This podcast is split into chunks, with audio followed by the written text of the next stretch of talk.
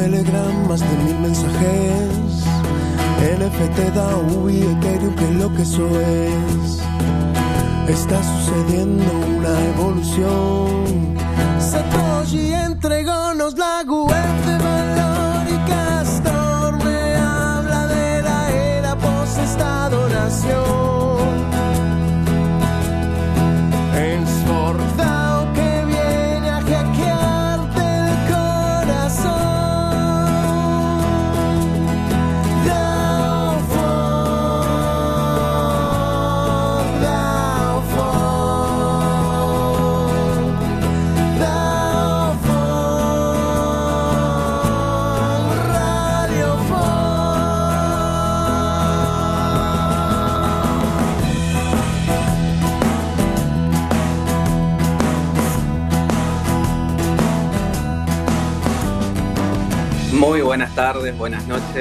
según donde esté cada uno escuchando. Bienvenidos a una nueva edición de los Spaces de Fortdao. Soy Nico y los saludo, agradecido de que ya se estén conectando. Hoy vamos a estar charlando con Franco Amati y para eso me acompañan Fran desde la cuenta de Fortdao, Moni en la producción, que hizo esto posible, entre otras cosas. También están Ali y Muke para, para cohostear, hacerme el aguante y conocer entre todos a Franco que nos visita hoy. Hola, hola, ¿qué tal? Buenas tardes. ¿Cómo va, Nano? ¿Todo bien? Todo tranquilo. Qué bueno. ¿Vos, Ali, cómo estás? Muy bien, muy bien. Buenas tardes para todos. Buenas tardes. Hola, Fran, ¿qué onda por ahí? Hola Nico, por acá todo muy bien, eh, con muchas ganas de escuchar a Franco, la verdad. Me acabo, me acabo de dar cuenta que, que son dos francos. y cuando dije hola, Fran, Fran Franco también abro. Oh, bueno, nos vamos a complicar con los francos. Hola, chicos. Ya lo vamos a ir ordenando. Sí, me desmutié pensando que hablabas de mí, no era el otro Fran, perdón. Claro, por eso. ¿Cómo te va? ¿Todo bien? Todo bien, todo genial. Gracias por la invitación. Bueno, gracias por estar acá. No, eso, gracias por estar acá. Te cuento un poquito, nosotros somos ForkDAO, una comunidad que empezó en agosto, podríamos decir, del año pasado, así que no tenemos un año todavía. Y la comunidad está integrada por personas de diferentes lugares y diferentes miradas, con algunos poquito tiempo en el ecosistema y otros un poco más de camino recorrido. Y todos compartimos las ganas de aprender en comunidad. Eh, somos curiosos, nos metemos en un montón de lugares y, y compartimos lo que descubrimos. Y entre esa curiosidad que menciono, apareció la posibilidad de invitarte, así que muchas gracias por, por responder afirmativamente y estar aquí hoy. Eh, estuve revisando un poco tu Twitter y me gustaría arrancar con lo que vi hoy, que eh, volaste en un turbo hélice. Quería saber si nos podés contar sensaciones y la experiencia de volar en un avión así. ¿Y qué andas haciendo por Aruba y San Martín? Sí, ahora mi, mi Twitter, en realidad mi Instagram es más de viajes. Mi, Twitter de vez en cuando estoy metiendo algunas cosas de viaje porque a la gente le interesa, veo que le, gusta o comentar o demás, y además en los idas y vueltas de los comentarios uno aprende un montón de cosas, o agenda lugares para ir en el futuro, ¿viste? Así que empecé a postear los viajes que antes los hacía solo en Instagram, de a poquito, no tanto en Twitter, por eso, porque el ida y vuelta que tenés en, en Twitter no lo tenés en Instagram, ¿viste? De comentarios y demás es como que llega más gente y hay más y, la gente interactúa más en Twitter que en Instagram. Entonces empecé a postear los viajes ahí para, para eso, ¿viste? Porque me resirve. Y no, sí, posteé nada más que, que a mí me gustan bastante los aviones, ¿viste? Flight Simulator juego bastante y siempre me gustó. Y, nada, viajar en un turbohélice para mí al menos es raro porque no es usual. O sea, una, lo había hecho en 2017 para un viaje interno de México y ahora lo hice acá en el Caribe, entre las islas, ¿viste? Se maneja mucho con ese tipo de aviones, incluso más chicos que ese que posteé, que es una TR-42. Eh, y nada, es un avión chiquito, entran 40 personas, incluso hay algunos más chicos, y, nada, es otra experiencia, es un avión más lento, es todo más artesanal, al piloto lo ves ahí, viste, con todos los paneles y todas las cosas que, hoy en día en, los, en las aerolíneas grandes, en los aviones grandes, uno no tiene acceso al piloto a ver esas cosas y acá lo ves al piloto saliendo, entrando, para ir al baño, el piloto sale y pasa por el lado tuyo, todo ese tipo de cosas, eh, mucho más rústicas. Y nada, me es interesante porque, bueno, me gusta un poco la, aviación. Y no, y estoy para acá de, turismo, o sea, básicamente no me gusta el frío, me escapo del frío, vivo en Lisboa Y, y, eso que Lisboa dentro de Europa es de lo más cálido que hay, ¿no? Por eso fue un motivo por el cual lo elegí. Y bueno, nada, y con mi esposa yo estaba, ya estábamos cansados del frío, y le dije, bueno, vamos, una escapada en un lugar de haya calor. Y bueno, dijimos el Caribe, pues no conocía nada más que México, pero no conocía las islas del Caribe. Y bueno, y sí, estábamos haciendo un recorrido por, por un par de islas como para, para conocer qué onda. De una, vos sabés que vos te estás escapando del frío y yo justo ayer pensaba que me quiero escapar del calor porque vivo en Chaco, eh, por desgracia o por fortuna, hace dos años que estoy acá y la verdad que parece, o ayer por lo menos sentí que hace dos años que vivo en verano y no sé, me gustaría ponerme medias adentro de mi casa, una campera cuando salgo y no estar como sudado todo el día por, por ir al súper nomás. Sí, es verdad, bueno, está todo el día el debate team verano, team verano, team invierno, pero bueno, yo ahí siempre fui de, verano y me gusta el calor y prefiero transpirar y, o, al menos me cierro un aire acondicionado y listo, pero, pero no, sufro mucho el invierno, me, me contractura, me, me, pesa la ropa, bueno, boludeces, ¿no? Pero pero bueno, es un poquito. White people problem. Sí, exacto. Pero bueno, sí, iba a ser. Eh, como, eh, sí, lo mismo iba a, decir, iba a decir lo mismo, pero no de white people, sino del primer mundo. Eh, fair world problems, pero bueno. Y escúchame, ya, ya, estás bajando ese avión, me imagino, para el Flight Simulator, ¿no? Para manejarlo. Sí, eh, no, ese avión no, pero, pero sí los lugares. Siempre me gusta, cada vez que viajo a un lugar y una vez que conozco la isla o el lugar, siempre cuando vuelvo a casa. el aeropuerto. sí, no, vuelo, vuelo a la isla, por ejemplo. Ahora que conozco esta isla, estoy en San Martín, la conozco y digo, quiero volver a casa para manejar esta isla, o sea, volarla y ver las playas estas, o ver las edificaciones tal, tiene dos aeropuertos esta isla, ver los dos, o sea, el del lado francés, el del lado holandés, aterrizar en ambos, pero sí, siempre me pasa eso, cada vez que viajo a un lugar, cuando vuelvo a casa, lo vuelo, porque está bueno cuando vos conociste el lugar, eh, por ejemplo, lo primero, que, lo primero que volá del Flight Simulator es Buenos Aires, ¿viste? como conozco Buenos Aires bien, bueno, la vuelo, la ves de arriba, verla desde otra óptica. Eh, siempre sí, tal cual. Es, es, más, es un juego que para mí es, no solo porque me gusta la aviación, sino que me gusta mucho la geografía y viajar y entonces es como que estás viajando sin estar o, no. Entonces eh, me, gusta eso, ver Buenos Aires de, otra óptica, y te das cuenta que la reserva ecológica en realidad está cerca de tal lugar, y, pero desde abajo no te habías dado cuenta, ese tipo de cosas me, me, gusta mucho. Y estuviste en Curazao, ¿no? Eh, no, en Curazao aterrizamos eh, porque el vuelo tenía ah. escala ahí, pero no nos hicieron ni, siquiera quería, bajar de la Quería preguntarte si había alguna repercusión con el partido contra Argentina que se viene ahora. No tengo ni idea. ¿Qué se viene? no sabía. Argentina Curazao, ¿no, Juan? Ah, no, no, no, no sabía. No, yo soy fútbol, soy cero, o sea, sí miro el mundial, pero, pero no más que eso. Así que, que no, ni, sabía, la verdad.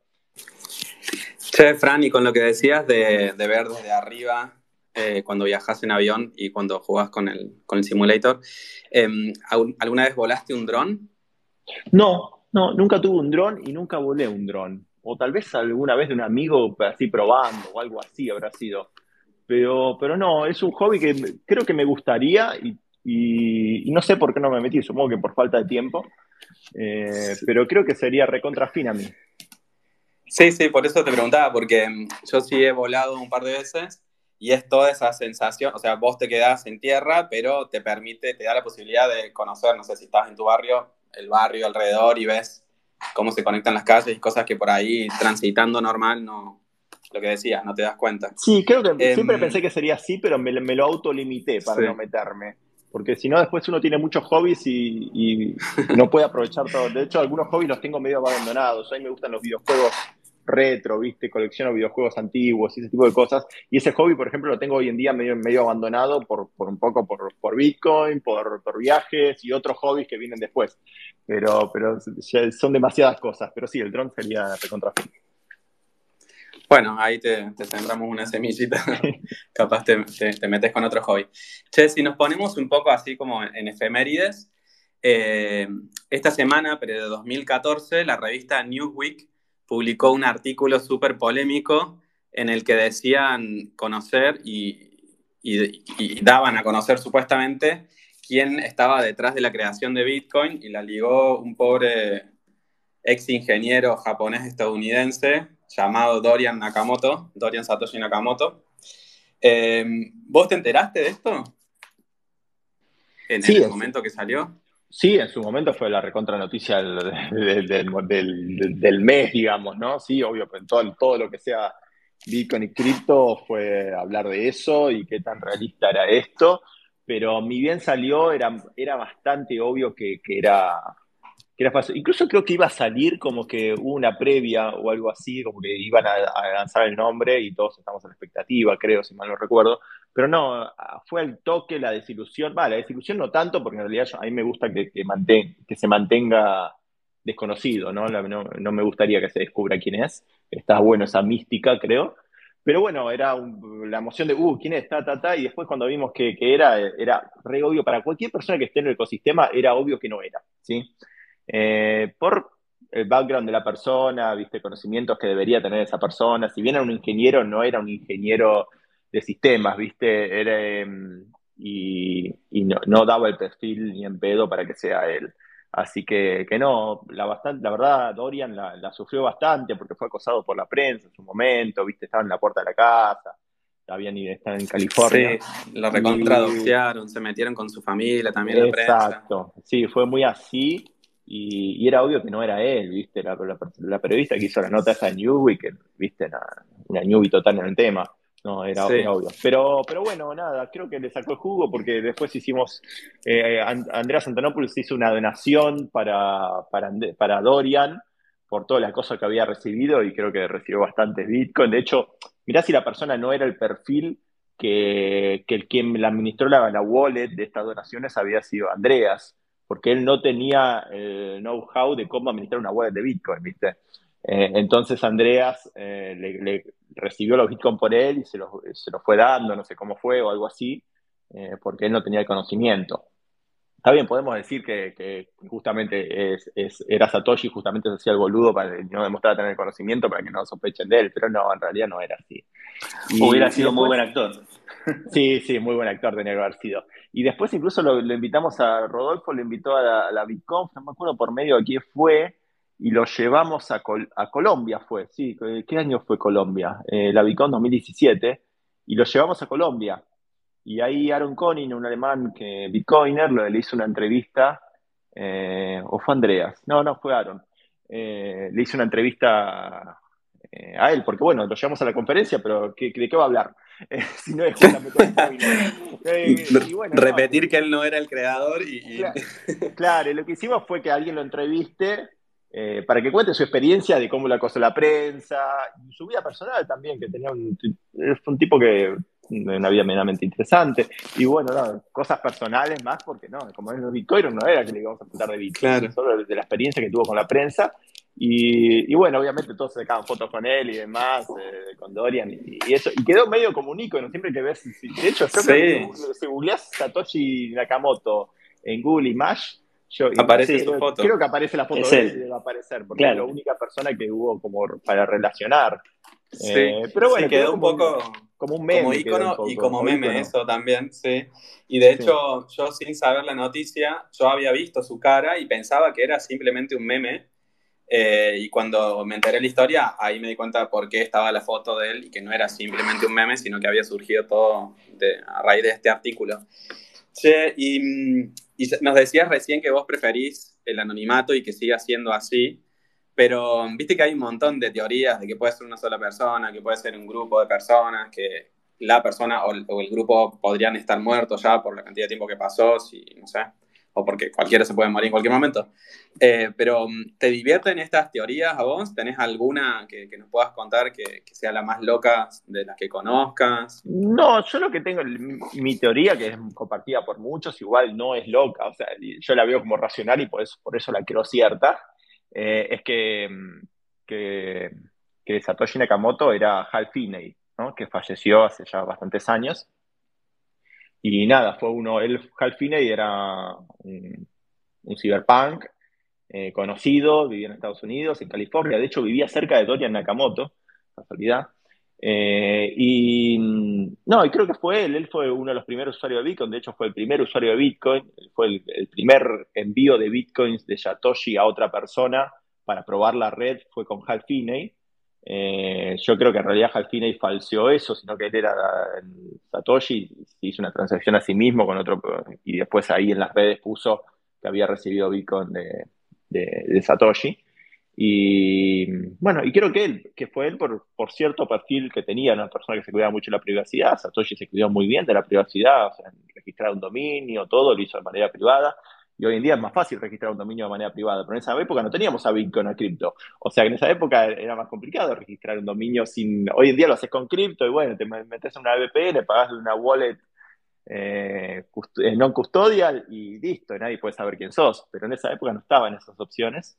Eh, y, se cuidó muy bien de todo eso y creo que fue, que, fue él. Un poco explica varias cosas y, el perfil creo que, que coincide también bastante bien. Eh, Hal Finney era, era developer, eh, había, había desarrollado, por ejemplo, herramientas como la versión para Windows de Pretty Good Privacy, PGP, que es para cifrar mensajes. Yo, yo era usuario de, eso, de hecho, en parte tal vez me metí en Bitcoin un poquito relacionado por eso, porque yo era usuario, de criptografía, pero para otros usos, y de pronto llegó Bitcoin y es como que dije, uy, abre esto. Eh, y no, y creo que, que, fue él, él falleció de, de ALS, de ELA, tremenda enfermedad, las más feas que existe. Y, bueno, no, no, sé si algún día lo, lo, sabremos o, no, pero, bueno, es lo que creo. Muy bien. Em, ahora te, te, voy a, te, voy a, preguntar un poquito sobre lo que ya empezaste a contar de, de, cómo te fuiste metiendo a Bitcoin, pero volviendo un poquito a tu video de Twitter, Em, encontramos las palabras que me, cuesta hasta, pronunciarlas, el eleuteromaníaco y entre paréntesis dropetómano. Buscamos, porque nos tentó googlear, y encontramos que estos términos se refieren a un deseo exagerado e irrefrenable por la libertad. No sé si vos nos podés contar en tus palabras por qué te identificas con estos términos y bien mejor que yo, qué significan. No, es, algo medio joda, pero no, es, es otra manera de decir que soy libertario, en mi forma, de una manera un poco más, haciéndome el interesante tal vez, tal vez un poco pedante, pero, pero bueno, eh, sí. pero ¿por qué, ¿por qué descolorido, como venido menos? Ah, no, descolorido es por otra cosa. El tema es así, drapetómano en realidad es un deseo de libertad pero en los esclavos eh, afroamericanos. Eh, el tema es así. Ah. Eh, es más complejo, pero a ver, te, cuento cómo es. La, la, drapetomanía era, había un tipo, un, gringo, que, es el, que obviamente era en favor de la esclavitud, que dijo que los esclavos que en Estados Unidos tenían ansias de libertad, o sea, deseo de ser libres, en realidad lo que tenían era una enfermedad que él denominó la drapetomanía. No. O sea, por querer ser libre, sino querer ser esclavo, para él eran enfermos, porque ¿cómo, él, ¿cómo un esclavo va a querer ser libre, viste? Claro. Entonces, entonces eran drapetómanos. Mira que hay eh, niveles para ser racista, pero... Claro, sí, tremendo. Pero como después dije, yo me había puesto de prueba, pero dije, no, pero eso en realidad es un término que aplica más que a la libertad, pero cuando sos afroamericano.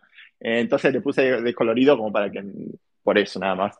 Pero bueno, ansias de libertad es una pseudo enfermedad que si lo buscas en Wikipedia está, hay, hay una, entrada ahí que, cuenta un poquito, de hecho hay una foto del tipo, un dibujo del tipo eh, y demás. Eh, obviamente era del sur de Estados Unidos, que era donde se bancaba la, más la, esclavitud, no me acuerdo de qué estado, pero era del sur. Y bueno, nada, es por eso el término. Pero bueno, es un poco de, tema de, libertad y demás, siempre fui bastante interesado en, esos temas y en, la privacidad. Y un poquito, bueno, lo que venía esto de Bitcoin, Bitcoin me, fue atractivo en su momento un poco por estas cosas, ¿no? Porque me interesaba el, tema de enviar dinero sin, sin que haya bloqueos, ni censura de transacciones, ni ese tipo de cosas. Y por otro lado, porque en lo tecnológico me interesaba la criptografía y bueno, Bitcoin es como que estaba la criptografía de un uso completamente distinto al usual. La criptografía siempre se usaba para, para cifrar mensajes más que nada, ¿no? Y, Bitcoin empezó a utilizar funciones hash y todo eso para otra cosa que era distinta, no para hacer firma digital. Obviamente la firma digital es lo que permite que enviemos las monedas, pero, pero bueno, eh, era por otra forma de uso. Franco, y aprovechando un poco que estás hablando de firmas digitales, eh, ¿nos querés contar un poco de Signatura? Sí, Signatura es una plataforma de firma digital. Eh, tiene una versión consumer y una versión, un API para otro que la que más se usa comercialmente, en realidad, es la, API para empresas. Y, básicamente hace firma digital, te da certeza digital sobre eh, integridad del, dato, la autoría y la fecha cierta de cuándo fue que algo se firmó, un documento, ¿no? Y para eso usa el, blockchain de Bitcoin, o sea, le da un plus a la firma digital de tener la fecha cierta con el, con el, blockchain de Bitcoin. Y bueno, eh, básicamente es eso, es una plataforma de firma digital que en su momento eh, le dábamos mucho énfasis al tema cripto, o sea, blockchain, pero fue un poquito una moda que estuvo en los años 2016, 2017, por ahí, en medio y en la práctica después te das cuenta que el cliente de una plataforma de firma digital, le interesa que la firma digital funcione, no le interesa mucho si cómo es que lográs eso, ¿no? Si lo lográs usando blockchain o no. Obviamente el plus de blockchain eh, es un plus porque da una garantía adicional, eh, porque bueno, las firmas están ahí y bueno, vos podés auditar todo porque es información pública, pero bueno, la plataforma más grande del mundo es DocuSign y no, usa blockchain, ¿no? O sea que es, un plus adicional de, firma digital eh, que, bueno, nada, es tecnología, ¿no? Viene por, viene por ahí la, plataforma. Y bueno, cualquiera que pueda, quiera utilizarla, nada, hay una versión gratuita para consumer que está disponible, van al sitio asignatura.co y, y, la pueden probar libremente. Después, obviamente, los paquetes para empresas tienen un precio en base a cuántas firmas por mes tengan necesidad de utilizar. Y bueno, y eso permite una integración que, que Asignatura esté tras las bambalinas, digamos, de la plataforma que, que esté necesitando firmar, ya sea una plataforma que necesita firmar alquileres, contratos, lo que sea, ¿no? Y te hago una pregunta sin saber absolutamente nada. ¿Esto tiene validez para, tipo, como sería como reemplazar un escribano o cosas así? Depende un poco de eso, depende un poco del país en que la utilices. Eh, yo ahora no me acuerdo lo, legal, hay, chicos que se encargan de lo legal, pero depende, por ejemplo, en Europa era, se califica, depende de qué tecnología utilizás, eh, cómo encajás en la ley. Y el problema que tenés en esto siempre es que muchas veces la creación de tu clave privada, necesitas en algunos países como Argentina, eh, igual no soy experto, no habría que contactar a un abogado para esto, eh, necesitas, eh, para que lo tomen como con más poder todavía, necesitas que sea que el Estado te dé la firma digital, ¿sí? o sea, la clave privada. Es como que necesitas, nosotros obviamente en Signatura vos tenés un montón de validaciones, incluso hasta por el sitio web de la FIP si quisieras, y, bueno, con, redes sociales, con email, con teléfono, entonces tenés un montón de carga probatoria que demuestra que la persona que firmó digitalmente es la que tiene este teléfono, la que tiene control de este mail, la que tiene control de esta red social, Twitter, Facebook, la que sea, un montón. Eh, y hasta que se validó en, la FIP y demás, eh, con el RAPER y todo ese tipo de cosas. Pero, pero bueno, hay otros niveles superiores si vos querés, de pronto legalmente en algunos países. Igual no soy experto en, lo legal y en Sinaductura hoy en día ya no estoy en el día a día, es una empresa que, que con Gonzalo y Fede y ellos están activamente en la empresa en día a día, yo hoy, hoy, ya no. Brian, que está escuchando, nos dice acá en Twitter, sí, en Estados Unidos es QES y en Suiza es CERT-ES. No sé si hablaba de las, de las firmas. Esa, esa no, no, me refería a esa, puede ser que en, Estados Unidos sí. En, Europa era como había, en la, Unión Europea tenía una, algo, era firma digital avanzada, firma digital en base a qué tecnología estés usando. Pero bueno, tecnológicamente es perfecta en el sentido que, bueno, firma digital y si lo firmaste, es obvio que lo firmó el que tiene acceso a la clave privada. Eh, de ese lado, pero bueno, algunas, la mayoría, mira, yo me compré un departamento, todo, usando firma digital, que era agarrar un PDF y Claro, bueno, ahí, está, ahí están los términos. Ahí está, gracias. Eh, pero hoy en día, viste, después, eh, esto está bueno para cuando necesitas un montón de carga probatoria, pero en la práctica también te das cuenta que hoy te compras un departamento haciendo firma digital, pegando una, firma hológrafa, o sea, la, la, dibujás en una hoja, la sacas una foto y, te lo aceptan en algunos lugares, te eso te lo aceptan, ¿no? O sea, que depende un poquito de las necesidades y demás, pero bueno, en el caso de asignatura obviamente tenés todas las garantías tecnológicas como para que sea indudable, eh, o sea, no hay, no hay forma de que no haya firmado quien tenía acceso a la clave privada.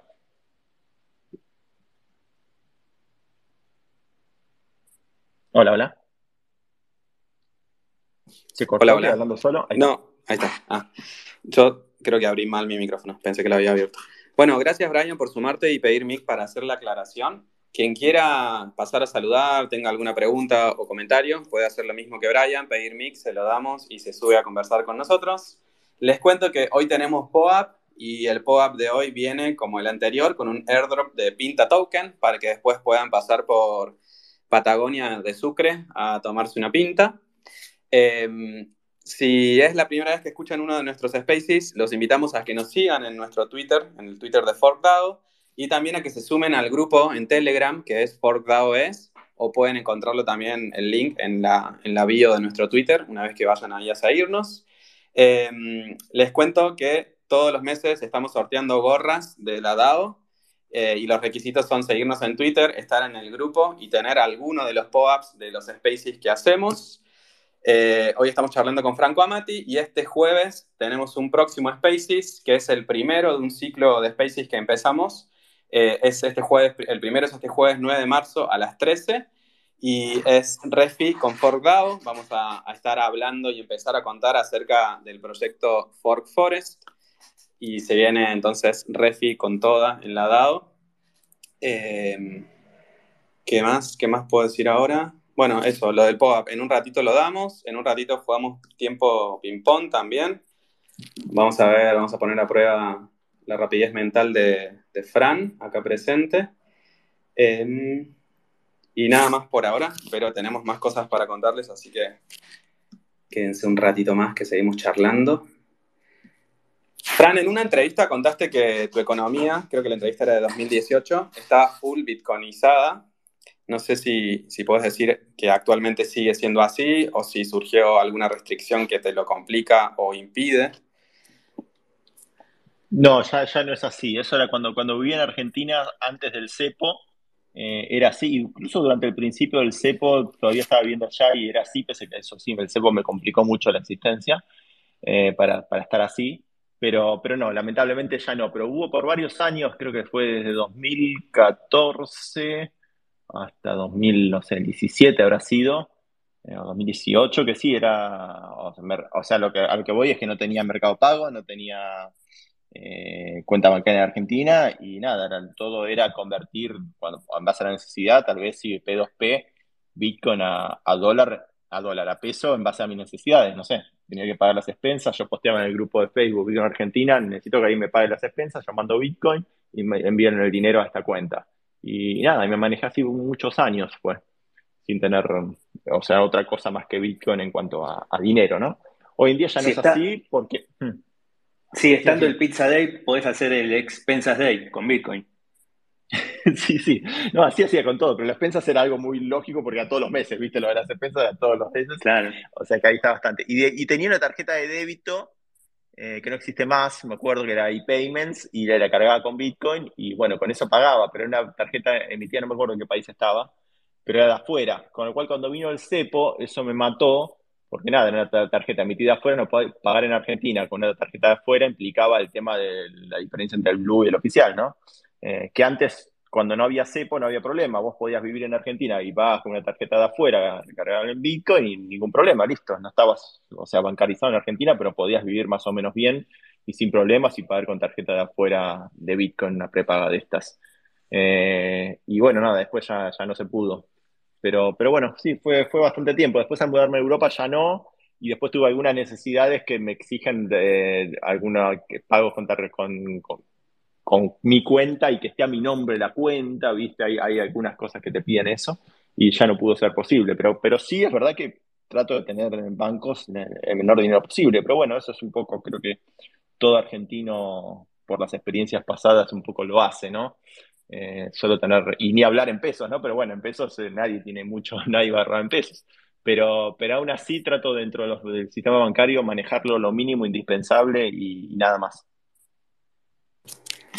Che, y si nos metemos acá en Argentina, surgió lo del cepo y todo lo que nos estabas contando, y hay una narrativa muy fuerte de muchos gobiernos que están experimentando hace un tiempito con las monedas centralizadas.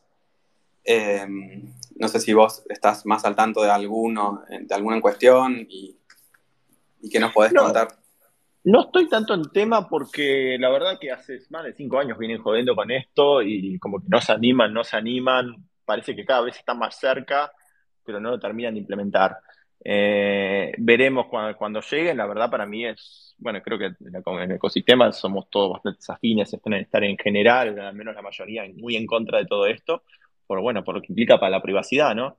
Porque nada, es, van a dar, o sea, si bien ahora con las tarjetas de crédito y con y las plataformas de pago se puede saber, implica, hay un intermediario que hay que cuestionarlo, hay que mandarle una orden para que te informe. En cambio, con las con esto que, se, que en teoría se viene, nada, podrían tener control sobre todo.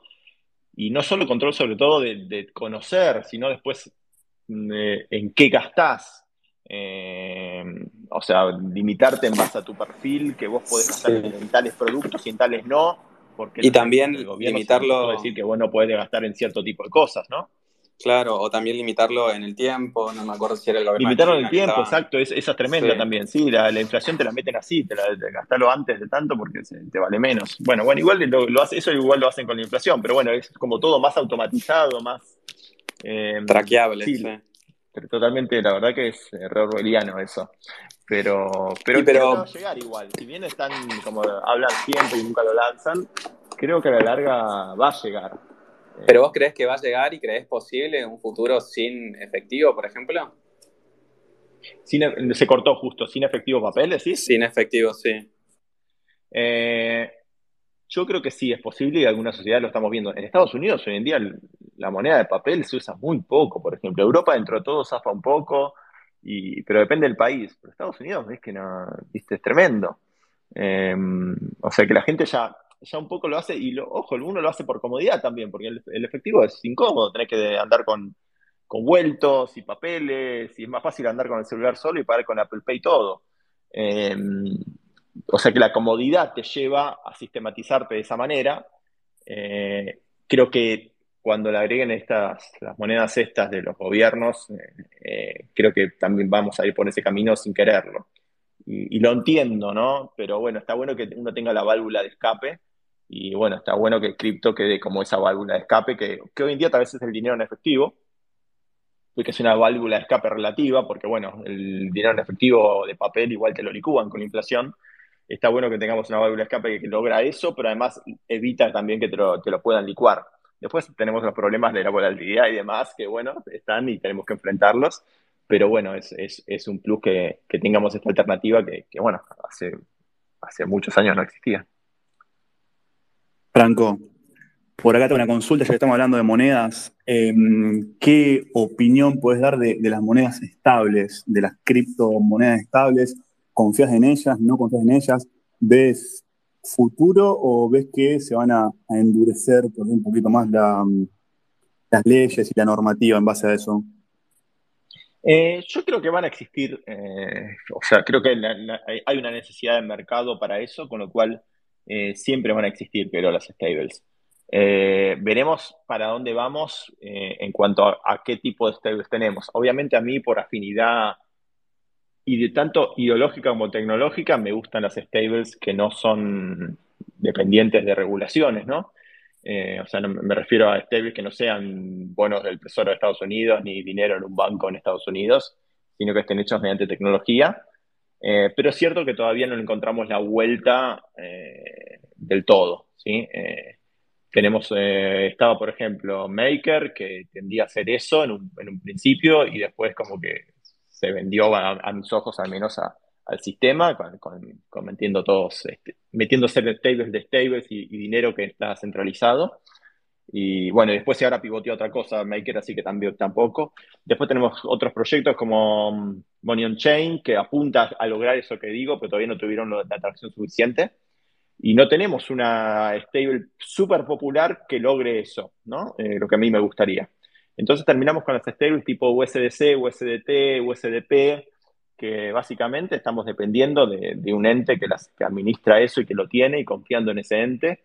Eh, y no es una solución perfecta, no es una solución que me guste, por más que alguna vez la haya utilizado por necesidad, digamos, pero trato de no quedarme parado en, algunas de ellas, por nada, por seguridad, ¿no? Eh, pero sí, yo creo que van a existir y bueno, y veremos cómo avanza la regulación en el tema. si, si el gobierno de Estados Unidos se sigue, la sigue complicando, la sigue complicando en ese tema, eh, yo imagino que el mercado va a encontrar la solución por el lado de la tecnología y, resignándose a que no tengamos estas stables eh, reguladas en, bancos oficiales o, en bonos del tesoro. Eh, pero bueno, yo creo que van a existir. O sea, veremos que, si tenemos, vamos a ir con ese híbrido que es el más popular hoy en día, porque hoy en día la stable, más popular es USDT. Y, y, es ese híbrido de que es cripto en una pata, pero después tenés toda la, la, dependencia de Tether como empresa y en cómo custodian ese dinero y demás. En teoría están mejorando en cuanto a eso, que antes ni siquiera tenían los, los tenían activos en base al monto que tenían. Ahora al menos tienen activos en dólares eh, en base a eso, pero sin estando muy lejos de lo que sería ideal. Em, y en base a esto, ya que estamos hablando de holdear y todo eso, em, ¿qué wallet utilizas actualmente? ¿Utilizas solo una? ¿Utilizas más de una?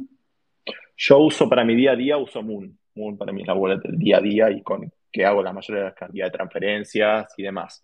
Después tengo Blue Wallet para algunas cosas, algunos proyectos que hubo que hacer wallets. Uso Blue Wallet porque Moon tiene la gran limitación que no, no me permite hacer más de una wallet. Entonces, yo a veces necesito tener cajas separadas por proyectos porque es dinero que tiene que estar diferenciado de, otro, de otros Bitcoin, entonces Blue Wallet me permite hacer muchas. Entonces a veces la, uso por eso. Y después, ahora la que me estoy probando bien es Nunchuk, que es para proyectos que necesito multisig. Por algunas cosas que tengo necesito proyectos, o sea, que el dinero esté compartido entre varios y que se necesiten, por ejemplo, tres de cinco firmas o dos de cinco firmas para mover los fondos. Y hasta ahora estoy usando BitPay Wallet para eso, porque es una de las pocas wallets Mm, que, permite eso de una manera amigo, amigable, pero, pero en un Chuck es mucho más eh, tecnológicamente más moderna y quiero, quiero empezar a probarla. Así que ahora estoy empezando a probar esa como para, si funciona bien, migrar fondos de, ciertos proyectos que tengo con otra gente que estén ahí.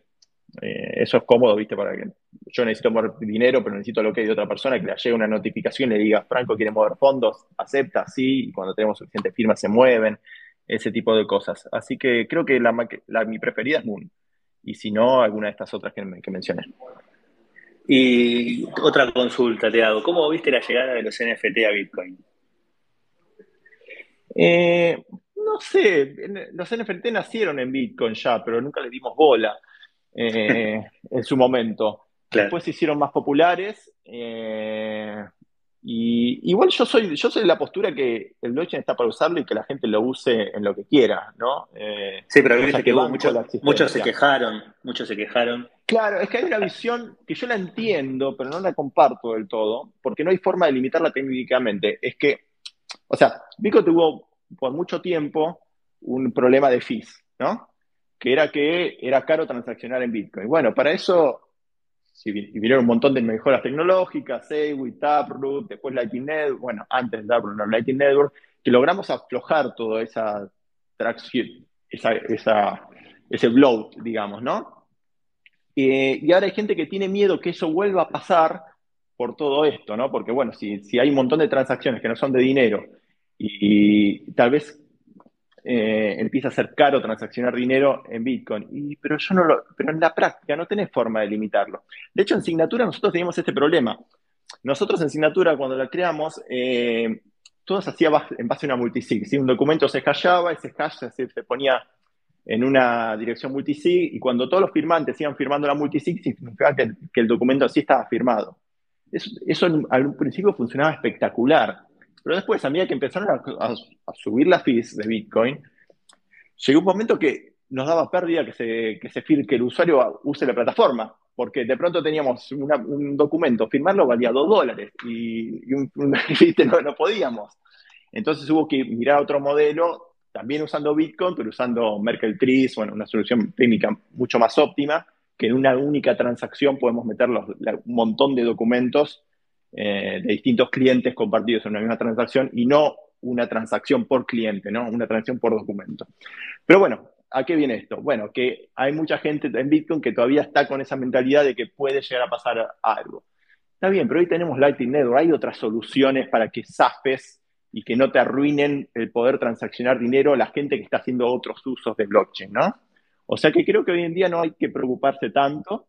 Eh, y yo soy pro que lo, que lo utilicen. Es verdad que no está pensada para eso, ¿no? Porque lo que están haciendo es grabando NFTs en, un lugar que está reservado para las firmas eh, de transacciones de dinero. Pero vos no podés limitarlo tecnológicamente.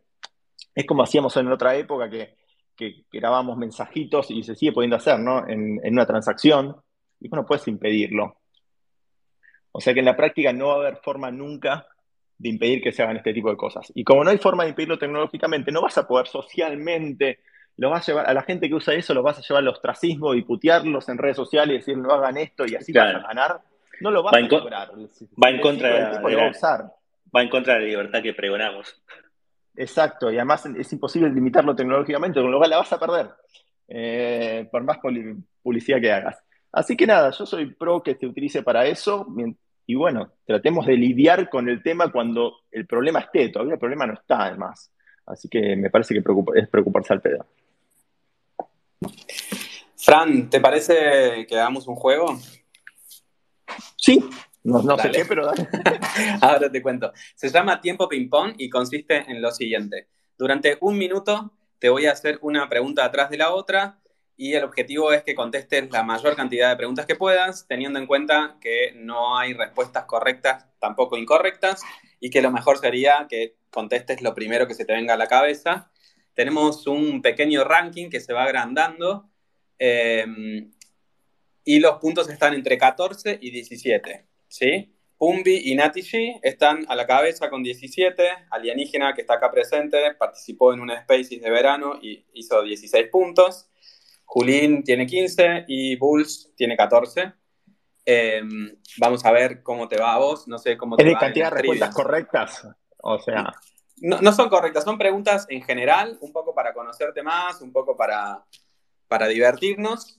Así que no hay, no, hay algo correcto y, o ah. incorrecto. Y si queremos, después nos podemos detener en alguna que te haya interesado o nos parezca curiosa la respuesta que diste para desarrollarla, pero ahora es como contestar algo para, pasar a la próxima, ¿sí? Bueno, a ver. Dale. Entonces... No todo, pero dale, avancemos. no hay problema, dale. Bueno, digo la primera pregunta y empieza a correr el tiempo. Vamos, tiempo ping-pong entonces. ¿Actividad favorita para domingo a la mañana? Eh, leer las newsletters. ¿Un olor que te lleve a tu infancia? Nafta. ¿Practicas algún deporte extremo? Pintura. No, no practico. ¿Tresor o Ledger?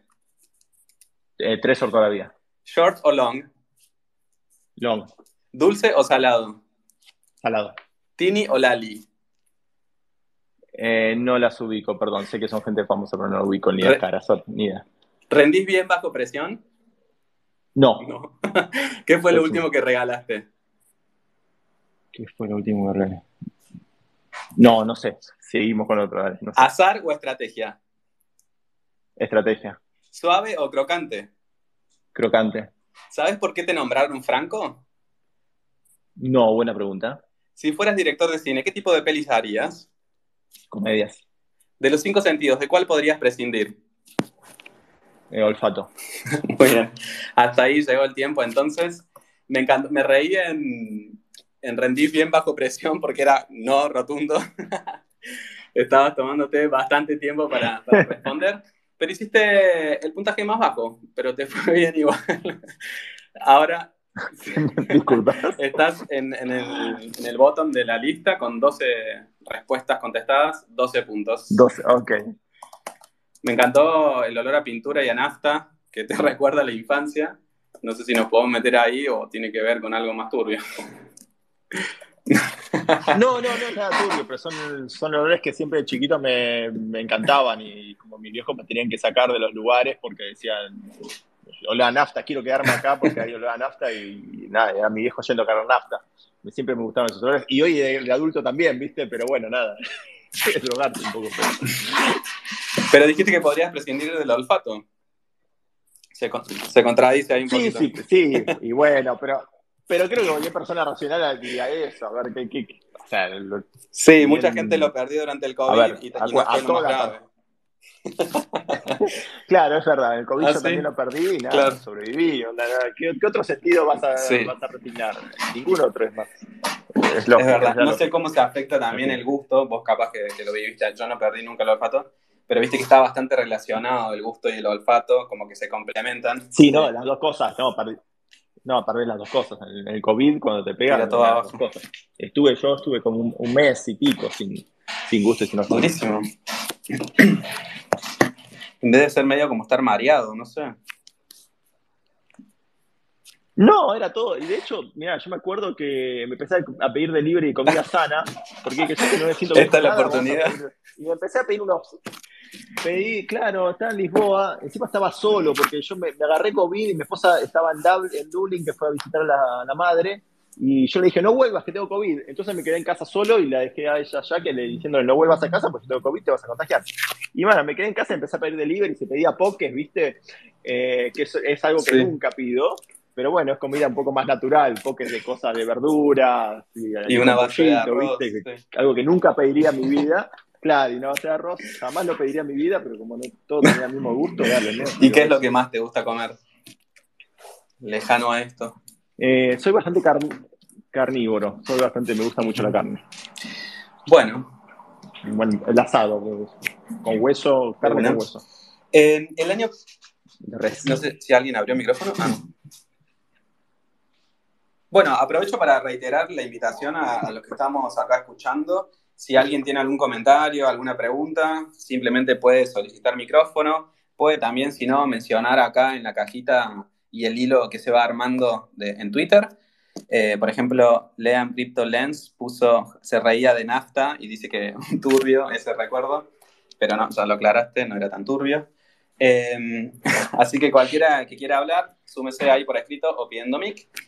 Y te cuento, Frank, que el año pasado, en uno de nuestros spaces, eh, invitamos a Rodolfo, que recién lo nombrabas más temprano, eh, y quería preguntarte cómo, cómo se conocieron, cómo empezaron con la ONG, con la BitConf, cómo, cómo surgió todo eso.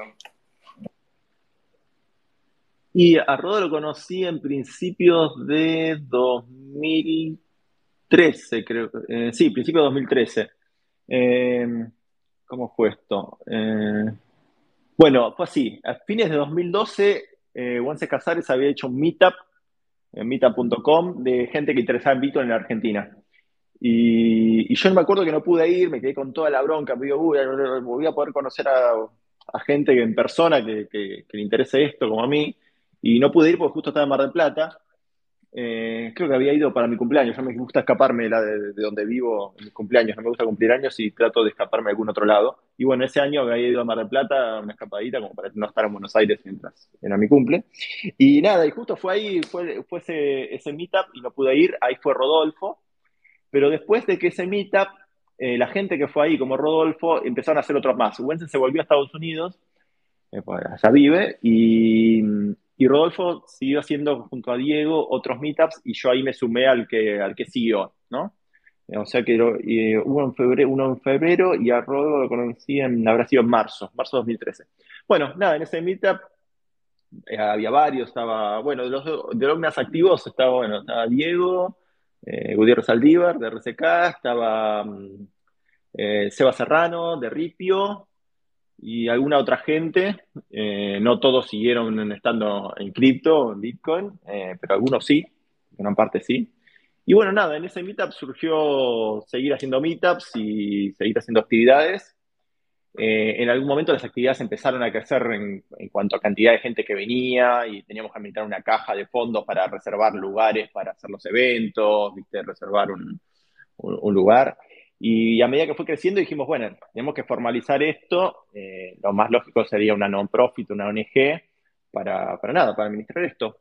Y, y bueno, ahí surgió Bitcoin Argentina, que primero surgió como una fundación y después terminó siendo una asociación civil, porque bueno, hicimos eso, eh, justo vino la- también la, la primera la Bitcoin, 2013, que esa la hizo más que nada Rodo y Diego, yo estuve más siempre la tesorería y eso, después en otros años me, me fui sumando un poco más y después me fui alejando de nuevo, pero mm, fue así, fue haciendo eventos y yendo a esos meetups y ver quiénes eran los que más ganas tenían de hacer cosas y bueno, Rodo, a Rodo lo conocí porque Rodo era tremendamente tenías ganas siempre de hacer cosas y yo siempre, hoy en día sigo padeciéndolo a Rodo en cuanto a que quiere hacer cosas y cosas. Y para Rodo no puede, se puede hacer tantos eventos al año, no se puede todo esto. Yo como soy el que baja los ánimos, y tira pálidas en medio de negatividad, un poco decir, no, pará, hay que hacer menos cosas, no, esto nos vamos a estresar, no sé qué. Y eso que yo hoy no hago un carajo prácticamente, soy básicamente el que saca los pagos y, maneja la tesorería, pero no mucho más.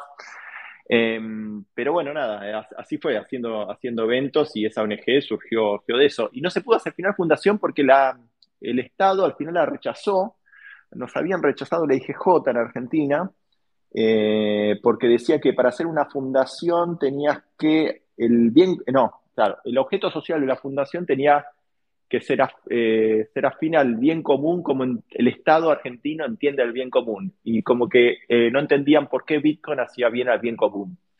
entonces la rechazó. de hecho, me mata, me mata la justificación del Estado por, por, el bien común. Mira, no claro, que trabajaban para eso. Claro, el IGJ define, claro, vos haces una fundación y tiene que ser afín para el bien común, por más que no es para algo privado. Eh, el, objeto social. Y ellos consideraban que Bitcoin no era afín al bien común, con lo cual no. Entonces, ¿qué hicimos después? Bueno, hicimos una, una, una, asociación civil que era como mucho más, más fácil en cuanto al chequeo de la IGJ y la solución fue licuar un poco, un toco ese bien común, ¿no? O sea, en vez de poner algo tan específico, lo abrís un poco, ¿viste? En lo que querés decir, medio que siga cualquier cosa, ¿viste? y que cualquiera puede interpretar cualquier cosa, y así la logras que se apruebe. Así que más o menos se, hizo eso, y ahí sí se logró que, el Estado la apruebe. De hecho, tuvimos una inspección del IGJ que fue comiquísima eh, en su momento, porque nada, habían caído en... Teníamos que poner la dirección una dirección legal, ¿viste? De la, de la ONG y nada, la ONG éramos tres personas, ¿viste? Que nada más. Y habíamos puesto la oficina de Diego Gutiérrez Aldívar, que una, una, tenía una software factory, y nada, pusimos esa oficina. De pronto cayó un día la, la, no, no, la FinCEN de Argentina, ¿cómo es la FinCEN de Argentina? ¿Alguien me ayuda? Eh, bueno, la FinCEN de Argentina, de lavado de activos, eso, eh, llegó a la oficina y tocó timbre y dijeron, ¿qué, qué es lo que hacen acá? ¿Qué, ¿Qué, es, es esto de Bitcoin? Y empezaron a preguntar cosas. Diego dijo, uy, mis socios no están acá, espere que los llamo, nos llamó de emergencia, y logramos decirle que vengan dentro de un rato, así yo, Rodo y yo nos acercábamos a la oficina, que nunca había ido yo en la oficina de mi vida, era la oficina de Diego, simplemente era el domicilio que pusimos legalmente. Y, y, nada, nos empezaron a preguntar qué es lo que hacen ustedes, nada, y ahí le explicamos que no, esto es básicamente una cosa que hace eventos y no mucho más por ahora, al menos, ¿viste? Hacemos eventos en restaurantes que alquilamos o en bares y viene gente y, no mucho más por ahora, pero pensamos dar capacitaciones, cosas así, hacer cosas que hagan que esta tecnología sea más utilizada y más conocida. Y bueno, ahí, y ahí visto, bueno, ahí entendieron, si bien habían entrado con muy mala gana, eh, eh, de a poquito se fue, la cosa del diálogo fue, fue mejorando. De hecho, yo tengo la grabación de todo eso, porque yo había escondido el celular ahí abajo grabando toda la conversación. Y tengo, son como dos horas de conversación con la, gente. Ay, no, me sale cómo se llama. Nadie me ayuda. ¿Ah, ¿Cómo se llama la, ¿Será? No, la FIP no, la, la, ¿No? la Argentina. Eh, ¿eh? La WIF, la WIF. La WIF, exacto. Bueno, los que vinieron fueron de la WIF. Porque cuando vos haces una ONG, una fundación, eh, nada, todos los fondos sos sujeto obligado para la UIF. Un sujeto obligado es una categoría especial que tenés una, un montón de restricciones financieras y, de registros que tenés que hacer especiales sobre los fondos que, se que manejas. Así que bueno, fue la, la UIF que vino. Que eran todos gente de la cámpora, me acuerdo, eran todos requineristas. Clásico. Y si les explicabas Bitcoin no te iban a entender. Sí, pero lo bueno es que la, oficina de Diego estaba llena de cosas kirchneristas, porque había etiquetas de Clarín Miente, que en esa época estaba la, campaña esta de Clarín Miente, ¿viste? Pues estaba el kirchnerismo contra Clarín. Y me acuerdo que no, no me acuerdo quién en la oficina de Diego era bastante kirchnerista y, su escritorio lo había llenado de cosas de esas. Y medio que justo cayó, cayó esta gente de la cámpora ahí, es como que se sintieron, ok, está bien, estos son kirchneristas también, habrán dicho, porque estaban esos stickers eso, bastante bizarro, y yo nada que ver, obviamente yo era súper libertario. De hecho, en ese momento yo estaba militando en un partido político que después dejó de existir, que era el Partido Liberal Libertario, que tuvo una elección nada más, y yo era uno de los fundadores también de, ahí, así que bueno, pero bueno, obviamente todo eso no se lo dije a esta gente, eh, que sigan creyendo que yo era kirchnerista, si Y de hecho, y eso terminó en que le terminamos dando una, capacitación de Bitcoin a la UIF, que, en su momento fue bastante conflictivo y de hecho yo me lo, me lo pregunté a mí, a mí mismo si, ¿qué estoy haciendo acá? Y es un gran debate sobre cuando difundís estas tecnologías, eh, qué hacer ante esas situaciones. ¿sí? Si vos ves que una organización como la UIF, que al menos en mi ideología, obviamente, ¿no? no es algo que es dañino para la sociedad y las terminás capacitando en eso, termina siendo o sea, mi visión era, ok, los capacitamos para que vean que esto no es algo que tienen que bloquear, que, o sea, obviamente uno le da un mensaje, no le va a decir esto sirve para la barrita, ¿no? Les das el mensaje más eh, puro que puedan tener ellos y que sea menos combativo para ellos, pero al mismo tiempo le estás dando una capacitación a una gente que al menos yo no, no, no, no me gustaba, ¿no? Eh, bueno, y ese es, a veces es, un debate que yo como libertario me, tengo mucho a veces, onda, está bueno hacer esto o no, ¿viste? Eh, por un lado, lográs que la tecnología eh, llegue a más gente y decís, si no le hubiese dado esa capacitación y se lo hubiese dado otro, y ese otro puede ser alguien que sea contrario a esta tecnología, eh, pero al mismo tiempo decís, a veces están termina algo mal. Les enseño a bloquear transacciones, tal vez, ¿viste? No sé. ¿Y cómo les fue entonces puntualmente con la capacitación siendo personas con una lógica tan distinta a lo que proponen Bitcoin? No, no, en su momento fue bastante bien, creo, porque esto terminó en una comunicación de 2014 de la UIF que terminó dando el aval de que eran legales las criptomonedas, porque bueno, la UIF terminó haciendo, en base a esto, a esto, terminó haciendo como una resolución, creo que se llaman así las cosas que, emite la UIF, son resoluciones, eh, que decía básicamente, creo que era que los sujetos obligados tenían que que informar de las operaciones que tengan con Bitcoin, lo cual creo que no era nada raro porque ya los sujetos obligados ya de por sí tienen que informar de las transacciones que hacen no sobre Bitcoin, sino sobre dinero fiat, con lo cual no era ninguna novedad, o sea, era simplemente, ok, miren que si era una comunicación que dice básicamente, esto es legal, pero miren que si operan con esto, eh, van a tener que informarnos también, ¿no? Que por usar Bitcoin no van a informarnos de sus transacciones, ¿no? En Argentina los sujetos obligados son, no sé, los bancos, instituciones financieras, inmobiliarias, agencias de autos, son generalmente, eh, entran, están enumerados estos rubros, que son generalmente rubros que manejan bastante capital, ¿no? Eh, y bueno, eh, tienen, esta gente tiene, los sujetos obligados tienen ciertas auditorías especiales y están sujetos por la, la UIF. Y bueno, nada, más generalmente eso terminó en esa resolución, que creo que fue positiva, porque al menos yo de nuevo no soy abogado, nada, los, los abogados bitcoiners que, que estaban en ese momento, que en ese momento estaban eh, Daniel Rivnik, Andrés Chomsiuk, que obviamente siguen estando en tema, pero en, en esa época había pocos abogados en tema. Em, nada, dijeron que era como algo positivo que la UIF haya dicho esto, porque básicamente al hacer esto está diciendo que es legal eh, y no está agregando mucha traba que no al resto de la gente. Así que bueno, eso terminó eh, por ese lado. De una. Che, acá nos pidió micrófono Brian otra vez, se lo vamos a dar. ¿Cómo ¿Cómo estás, Brian?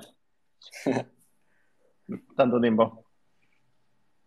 Brian, ya tenés el mic habilitado. Ahí se le fue. Brian. Ah, perdón, Hola, se me había muteado. Ahí va. Tengo una pregunta para Franco antes de irme a dormir. ¿Cuándo va a venir a visitarme?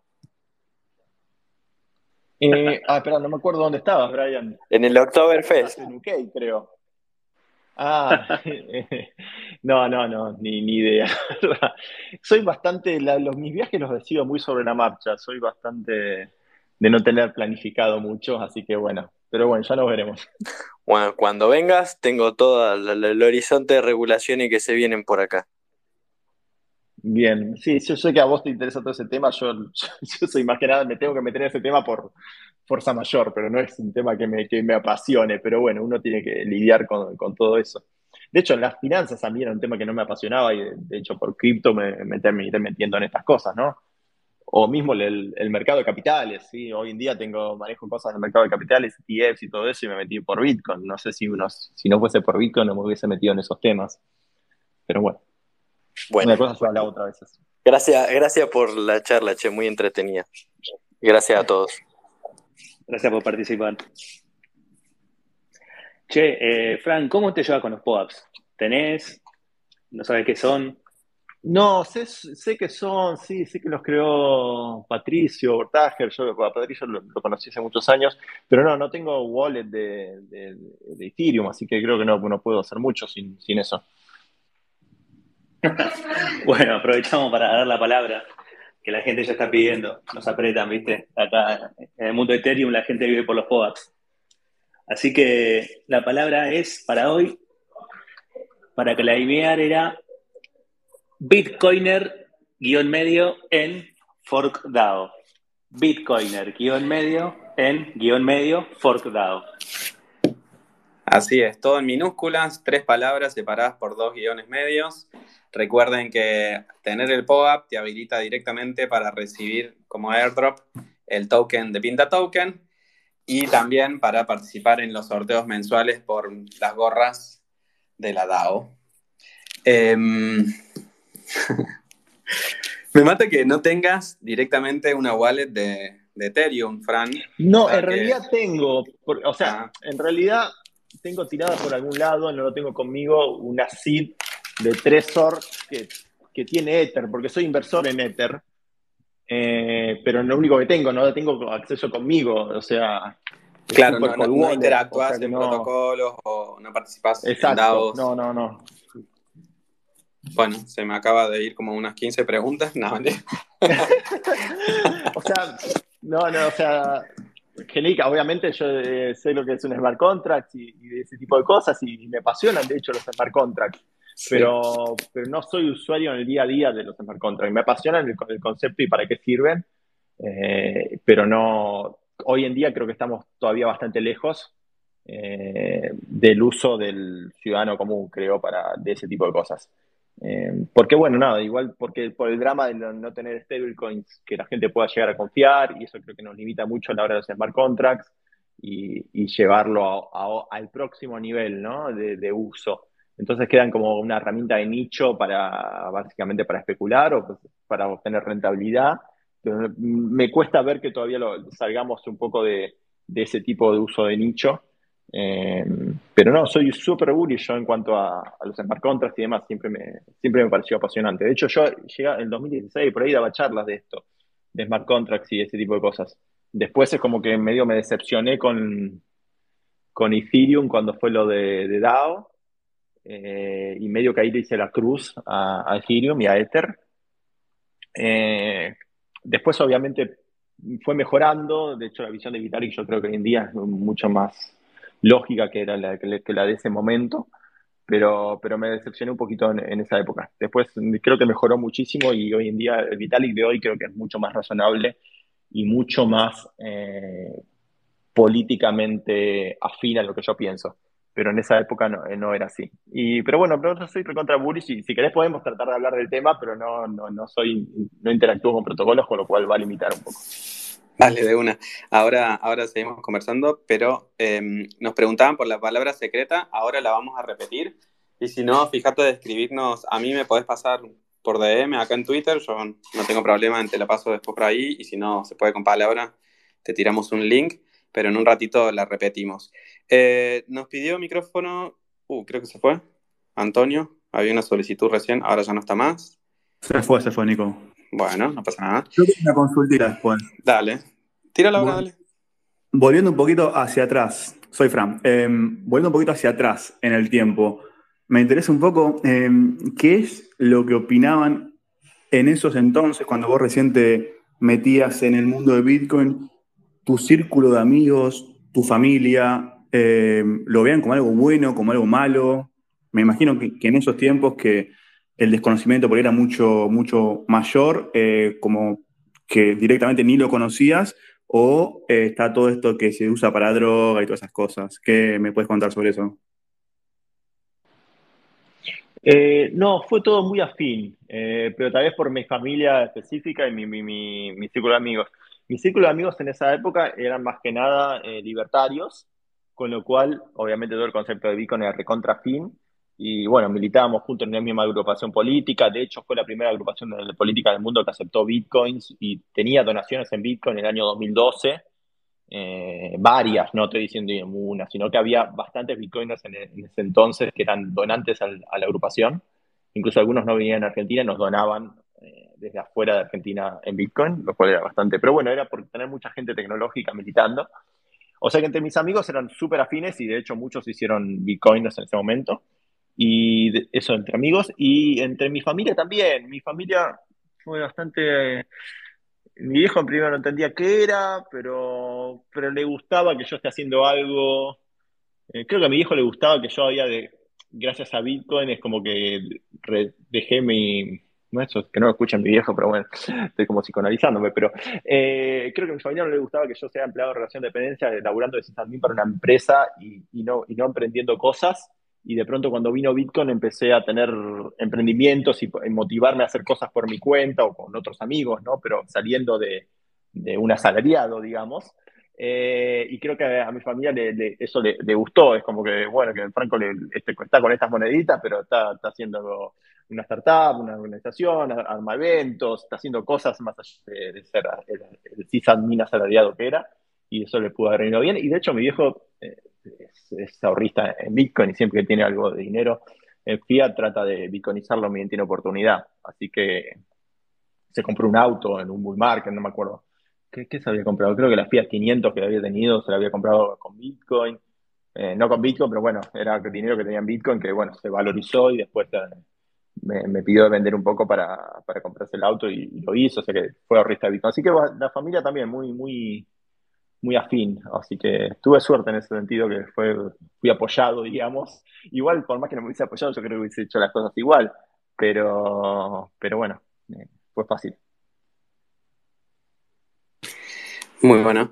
Y acá en, en el hilo de Twitter que se va armando, un poco también haciendo referencia a lo que hablábamos más temprano, eh, Jerry Max pregunta si Blue Wallet no era en la que habían avisado que había que retirar, había que retirar los sats que tenga cada eh, uno. Blue Wallet, eh, no, creo que Blue Wallet el tema de Lighting está con un temita, pero no en no en Bitcoin tradicional. Me tengo que poner al día sobre esto que decís. No sé que, si van a cambiar la implementación de Lightning o algo así debe haber. No, no, no estoy en tema. Disculpas, justo lo tenía que, investigar esto, ayer me enteré.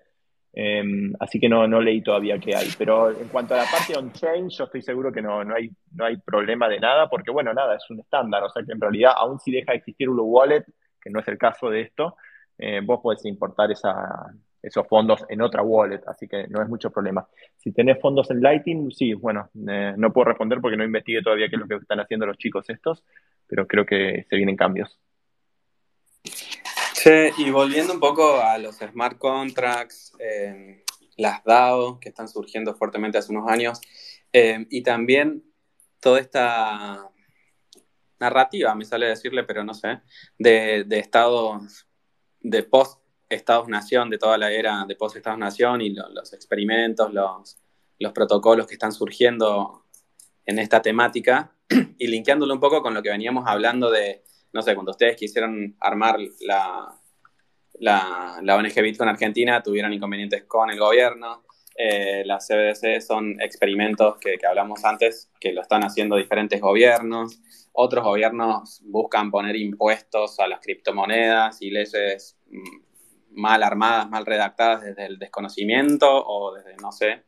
Em, y también está toda esta propuesta que podría ser posible por, por la tecnología, eh, de, terminar con, con, lo que conocemos y, y, tenemos como lógica de Estados-Nación y de la política tradicional.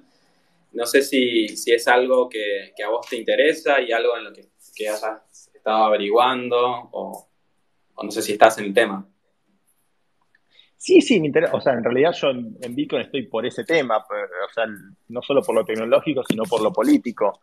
O sea, por eso me interesa justamente tanto Bitcoin y, no otras criptomonedas en general, porque yo creo que en Bitcoin el protocolo, que no hay una empresa detrás, no hay una fundación detrás, no hay nada detrás, más que un protocolo. Y eso es lo que me, apasiona de Bitcoin, es una revolución monetaria. Eh, apunta a ser una moneda, no apunta a ser otra cosa más que una moneda, y bueno, es, una importancia, geopolítica que tiene el tema de la moneda, que otras cosas no lo tienen. Pero, pero más allá de eso, sí, o sea, todo el concepto de, no sé, tipo de, network state que tira allí y ese tipo de cosas, eh, me interesan un montón. De hecho, justo, justo ahora en estos días tenía, que ponerme a leer algunas cosas de Liberland, porque Liberland está armando en Polkadot o con un for de Polkadot está haciendo algo al respecto. Y bueno, sería como la primera vez que ves una, especie de DAO que tiene ciudadanos reales y hasta emite pasaportes, pero además apunta a un terreno físico, más allá de que lo logre en la parte de, terreno físico no, pero es como el mix de esos dos mundos, o intenta apuntar a eso. Así que justamente tengo agendado eh, hablar con uno de los chicos de Liberland sobre este tema.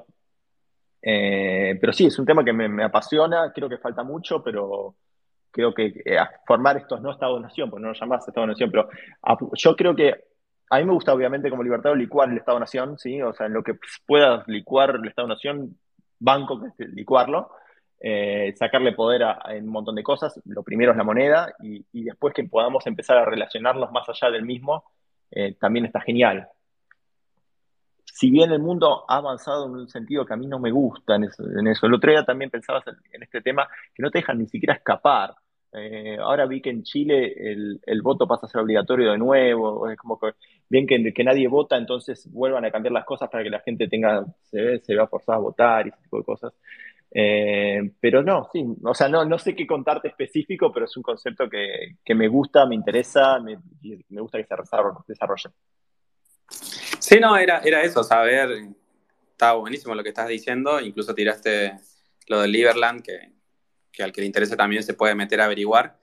Em, y otra pregunta que se me ocurre también de lo que veníamos hablando es, ¿qué pensás vos que se podría hacer o continuar haciendo para mejorar usabilidad, para mejorar el onboarding, que más personas lleguen a utilizar la tecnología y que, que deje de ser algo tan de nicho o tan tan, en apariencia. Claro, falopa y Para mí hay mucha falopa en manejar. pero eh, la verdad que yo soy bastante negativo en el sentido que, primero, a ver, lo importante es eh, para mí es que se pueda, para, los embarcotas son importantes porque básicamente definen cómo se mueve, la, cómo se mueve guita en base a ciertas condiciones predefinidas. Sí, vamos, a la base. Eh, eso es re útil. El problema que no tenemos, que tenemos es, por no, vos no vas a atarte a un smart contract que hable sobre algo que tiene un stablecoin que después no confías. O sea, necesitamos, este, hace años juego con esto, pero hasta que no lo tengamos, y parece que estábamos llegando a lograrlo y ahora con todo lo que pasó parece que no tanto, stablecoins fiables es vital, porque la gente todavía no, yo creo que tenemos muchos años para que las cripto tipo Bitcoin sean realmente estables, o sea, va a faltar mucho y tal vez nunca lo logren. Eh, así que está muy lejano poder hacer contratos en Bitcoin y demás. Eh, con lo cual, necesitamos las stablecoins. Y el smart contract es útil si podemos mover guita y en base a cierto, a cierto, contrato predefinido. Obviamente, meter votaciones y meter sociedad está bueno porque logras ciertas cosas siempre que esté limitado, porque si no llegas al, problema de la democracia en sí si lo amplías demasiado. Eh, y bueno, de hecho yo creo que en, en hay, hay bastantes problemas con eso. Hay como, una visión positiva de la democracia cuando yo soy crítico de la democracia. Eh, y del voto directo, ese tipo de cosas. Pero bueno, eh, me estoy yendo de tema. ¿A dónde iba? No me acuerdo dónde iba. A la usabilidad y onboarding. Ah, no, sí, que necesitamos. Básicamente, vos no podés firmar un contrato sobre algo, sobre una stablecoin que no sabes si en dos años, tres años vas a confiar en la misma. O sea, el sistema financiero se basa en que estás confiando en ciertas cosas y hoy en día no puedes hacer contratos en base a esto. y eso nos limita un montón, creo. ¿Y qué, le falta a la stablecoin para ser confiable para vos? ¿O qué tendría que tener? Buena pregunta. ¿Por qué no tenemos, y de hecho no, las, no tengo respuesta, ¿por qué no tenemos stablecoins decentes, digamos, en ese, sentido? O sea, ¿qué es lo que está fallando? ¿Llegaremos alguna vez?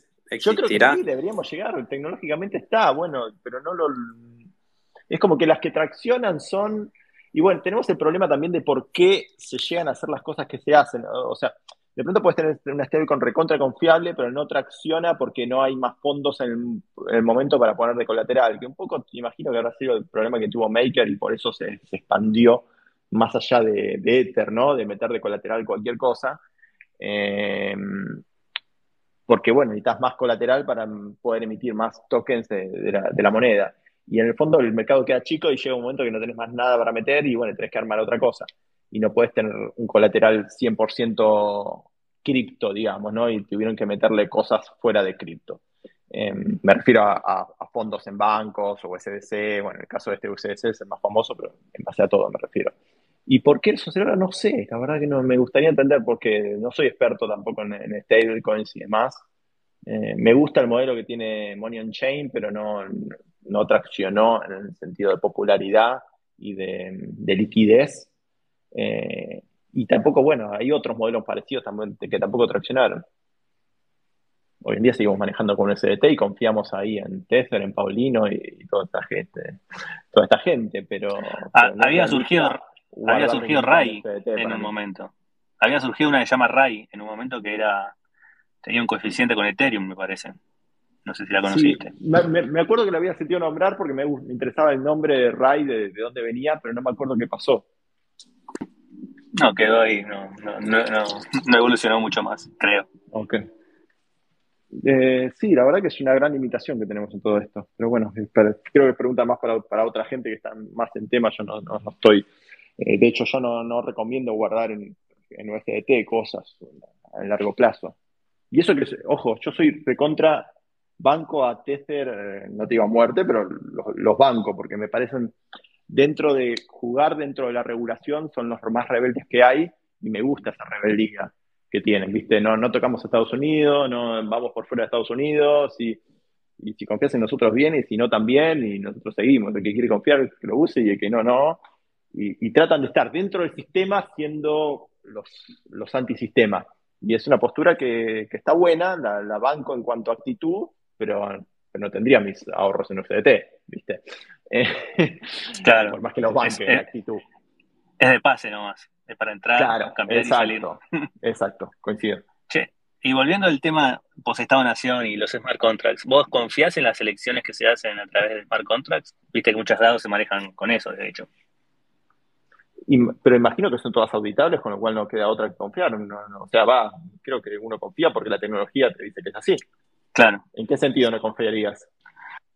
Eh, como ahora se están mucho pensando en lo que es la era post-Estado-Nación, a futuro las votaciones irían a través de smart contracts y, nada, ver si, si eso es 100% confiable en lo que uno piensa a futuro. O si pueden surgir otras tecnologías que lo hagan más confiable todavía.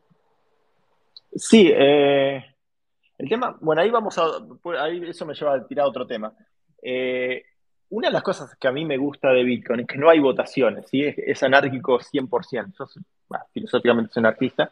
Y una de las cosas que me gusta es, ok, vos tenés esta moneda, vos querés cambiarla, la podés cambiar. Y vas a tener un fork que va a dar otro token y si vos querés usar ese otro token con reglas distintas, lo podés hacer, nadie te va a impedir. Obviamente nadie te va a garantizar que tengas un precio decente, ¿no? Eh, porque nadie, bueno, no podés obligar a otra persona. Pero lo bueno es que es anárquico, vos podés forquearlo indefinidamente, vos te podés hacer las reglas que quieras y mientras haya un grupo de gente que coincide con esas reglas, es libre de, agruparse y utilizar esa tecnología. Eso es una de las cosas que siempre me gustó de Bitcoin, que a mí no me gusta cuando, por ejemplo, cuando salieron, ahora un poco están más devaluados, ¿no? Pero cuando salieron en 2017 todas las tokens de gobernanza, yo los odiaba siempre los tokens de gobernanza. Digo, me estás arruinando lo que me gustaba de Bitcoin, lo estás haciendo criptos con tokens de gobernanza, que terminas haciendo votaciones, que es justamente lo que no quiero, o sea, que una mayoría terminando imponer, o sea, me gusta que una visión minoritaria pueda seguir su camino libremente. Eh, cuando a veces tenés toques de gobernanza, que de pronto decís la mayoría vota así, y ni hablar si hay un preminado que la gobernanza termina siendo los, los, creadores y nada más, ¿no? Pero pues, ese es otro tema. Aún si hubiese toque de gobernanza y si hubiese no un preminado, y imaginemos que fuese bien hechito y no hay que no es que manejan la votación. Aún así, no es mi ideal, porque de pronto vos tenés una posición minoritaria y te esfuerzan de prepo la que no te gusta y, no puedes hacer otra cosa. Eh, Claro, y se vuelve, a la se vuelve a la rosca política. Querés cambiar las cosas y volvés a, lo mismo por ahí. Sí, y por eso me gusta Bitcoin, que medio que tiene una filosofía bastante distinta. Acá no hay votaciones, no hay nada. Si no te gusta, hace tus propias reglas y, un cambio implica eh, años, implica un cambio grande, ¿no? Me refiero. Eh, y se tratan de no hacer hard forks, porque, y cada vez que hay uno hay un debate larguísimo, no un hard un soft fork, porque hard fork no hay, Eh, cada vez que el software implica un montón. Y bueno, es que medio que tenés un montón de seguridad sobre las cosas, no tenés que estar al día con las noticias, vos podés olvidarte y estar confiando, ¿no? Es que tenés que estar al pendiente de, uy, no, mira, tengo que mover las monedas a tal, a otro, a, eh, cambió la versión del protocolo, tengo que estar pendiente de eso, ¿no? Vos te olvidás, puedes desarrollar sobre eso y, gracias a eso en realidad existe Lightning Network. Porque si el protocolo de base estuviese cambiando continuamente, bueno, podrías tener Lightning Network porque necesitas estar operando sobre, sobre algo, una base sólida que no está cambiando continuamente.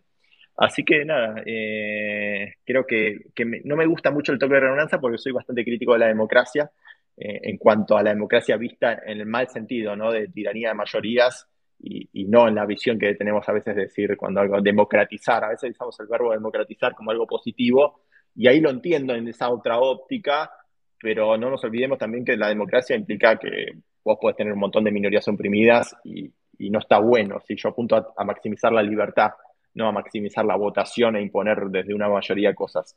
Pero bueno, eso también va un poco más por, mi ideología política, ¿no? Y creo que también por eso es que también en, Bitcoin hay bastante...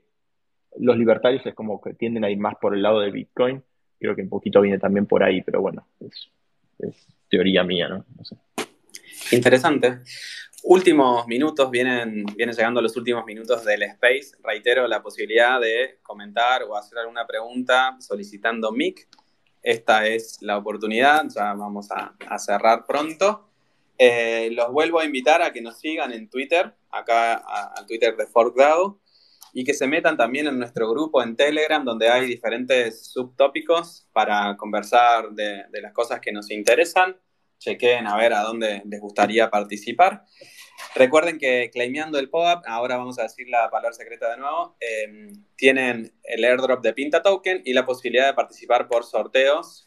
En este caso, este mes estamos sorteando gorras de la DAO, así que no se olviden, el requisito es seguirnos en Twitter, tener los pop-ups y estar en el grupo de, de en Telegram.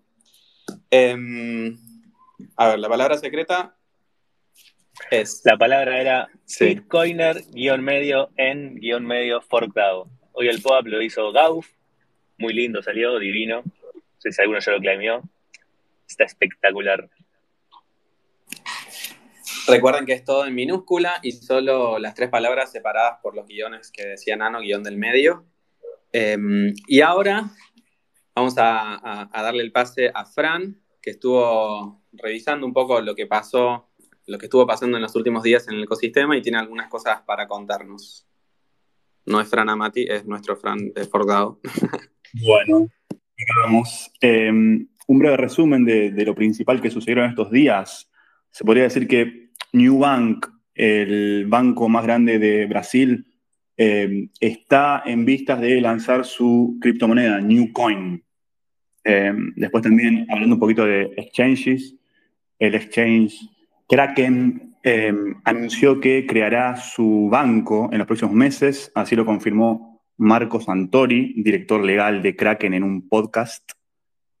Em, siguiendo también un poco en la línea de los exchanges, el exchange Bitso em, anunció que va a lanzar su tarjeta de débito Bitso Card eh, Mastercard en Argentina. ¿Qué más? Latam 2023 se confirmó que se realizará en Honduras, en la ciudad de San Pedro Sula. Esto fue confirmado en su cuenta de Twitter oficial. ¿Qué más tenemos por aquí? Em, el banco estadounidense Silvergate continúa su debacle y cierra su red de criptopagos eh, debido bueno, al alto riesgo, ya que sus acciones en los últimos días han caído un 60% casi. Hablando un poquito de, regulaciones, India explora la funcionalidad offline y entre otros, otras naciones, digamos, transfronterizas de las CBDC.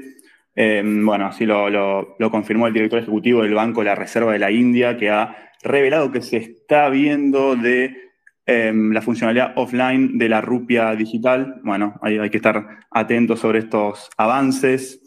Em, una noticia por ahí que, les interesa acá a los usuarios de, Metamask.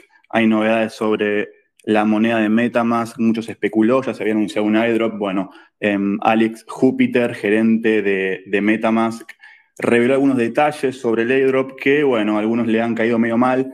Por lo que se ve, por lo que se ve, sería una moneda de gobernanza simplemente. Em, y se, se, daría en primer lugar a, los empleados de Consensus y sus colaboradores, además de algunos proyectos que se elijan por, por votación. Eh, los que tengan esta moneda van a poder votar sobre dónde asignar el, dinero. Bueno, así que eso por ahí puede caer medio mal a algunos usuarios de, de MetaMask que esperaban un airdrop eh, como para vender. ¿Qué más? Hablando de regulaciones, la, la SEC contrata más empleados para investigar a las criptos, según un, informe de Forbes. Eh, Así lo, anunció el presidente de la SEC, Gary Gessler, eh, bueno, que ha decidido justamente contratar más personal para investigar esta industria en específico. ¿Qué más? El cofundador de Gitcoin, Kevin Owoki, presentó Supermodular, la incubadora Refi que, quiere lanzar. Eh, así lo, lo hizo hace unos días y, según anunció, va a estar eh, orientada a proteger los recursos críticos y los bienes públicos globales. Em, y bueno, como para cerrar también una noticia de, hoy, fresquita, la Fed em, dio como una especie de alarma sobre la inflación y anunció un aumento de las tasas de interés que pueden ser antes de lo previsto, así que bueno, eso es un poco negativo para el mercado. Eso ha sido todo, gente. Buenísimo, gracias, Fran. Justo lo de Metamask, que sí, no, no, no me gusta mucho, es lo que decía Fran con los toques de gobernanza y de hecho ahí la noticia dice que, que te lo van a dar primero a un grupo de personas, cayó justo, sí. Em, así que democracia para, para los que puedan y tengan el requisito para recibir el token. Em, me interesa lo de Gitcoin y la incubadora para public goods, así que voy a averiguar un poco de eso, a ver qué, qué sale de ahí. Y mm, Fran, ¿qué nos podés contar de, la próxima Bitcoin? La, que va a ser este año. ¿Habrá eh, Bitcoin? la verdad no tengo idea, buena pregunta. Eh, no, no tengo idea en serio. Eh, ¿Tienen algún evento planeado o algo? Ya ¿Alguna novedad? Ya desde el año pasado la Bitcoin ya, se hace con, una productora, es un evento muy, muy distinto a lo, que solía ser. antes era un evento mucho más grassroots, digamos. Eh, que básicamente era gente de la comunidad que nos juntábamos y lo hacíamos. Y a medida que fue creciendo, se, fue en las manos en cuanto a, lo que implica manejar el evento. Y bueno, ya el año pasado ya hubo una productora, ya, ya se maneja a otros niveles, ¿viste? Eh, así que, no sé, veremos, la verdad. Yo imagino que seré, seguiré, sigo siendo tesorero de, la fundación que, que maneja los fondos pero en el evento en sí no, más allá de que me pregunten opinión sobre ciertos, no sé, qué hacer en tal cosa y ese tipo de cosas, no es que soy parte del evento de manera activa, ¿viste? Así que tampoco te puedo decir. Pero tú no está definido nada, eso, eso sí te puedo decirlo. Sé que no está definido nada todavía. Misterio total. Hay, hay como una idea de hacerlo en un par de países. Eh, ya se hizo. Lo que pasa es que la Bitcoin generalmente era una, una vez por año eh, en un único país, obviamente Latinoamérica, porque es la conferencia latinoamericana. Em, y bueno, y así se fue rotando de todos los países. Se ha ido a Colombia, se ha ido a México, se ha ido a Chile, Uruguay, Argentina, Brasil, El Salvador. Em, viste, se, viajó un montón ya. Y, bueno, nada, hay algunos chicos tienen ganas de, expandirlo a más de una vez al año. Eh, yo soy más de la postura de minimizar el evento siempre. Eh, de hecho, para mí el año pasado ya fue demasiado grande para mi gusto. Eh, pero por otro lado está bueno. a ver, una cosa es que yo disfrute el evento y que me gusta a mí, otra cosa es que el evento salga bien. O sea, por ejemplo, el año pasado fue un evento muy masivo en el que se agregaron otras betas que, bueno, ya el arte en El Salvador ya se había agregado el tema de arte. y está re bueno el tema de arte para mí, me quedó re bien. Y ya el año pasado ya ya no solo se agregó arte, se agregó arte, gaming, había de todo, básicamente.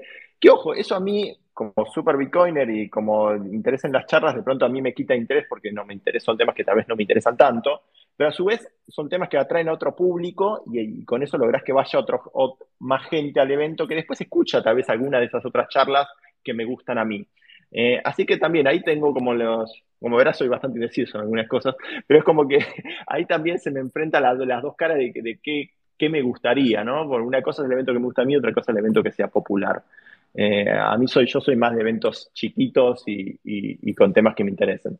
Pero bueno, veremos para dónde va hoy en día. No, como te decía, no, no manejo el evento, así que ya tiene vida propia y, y veremos para dónde va.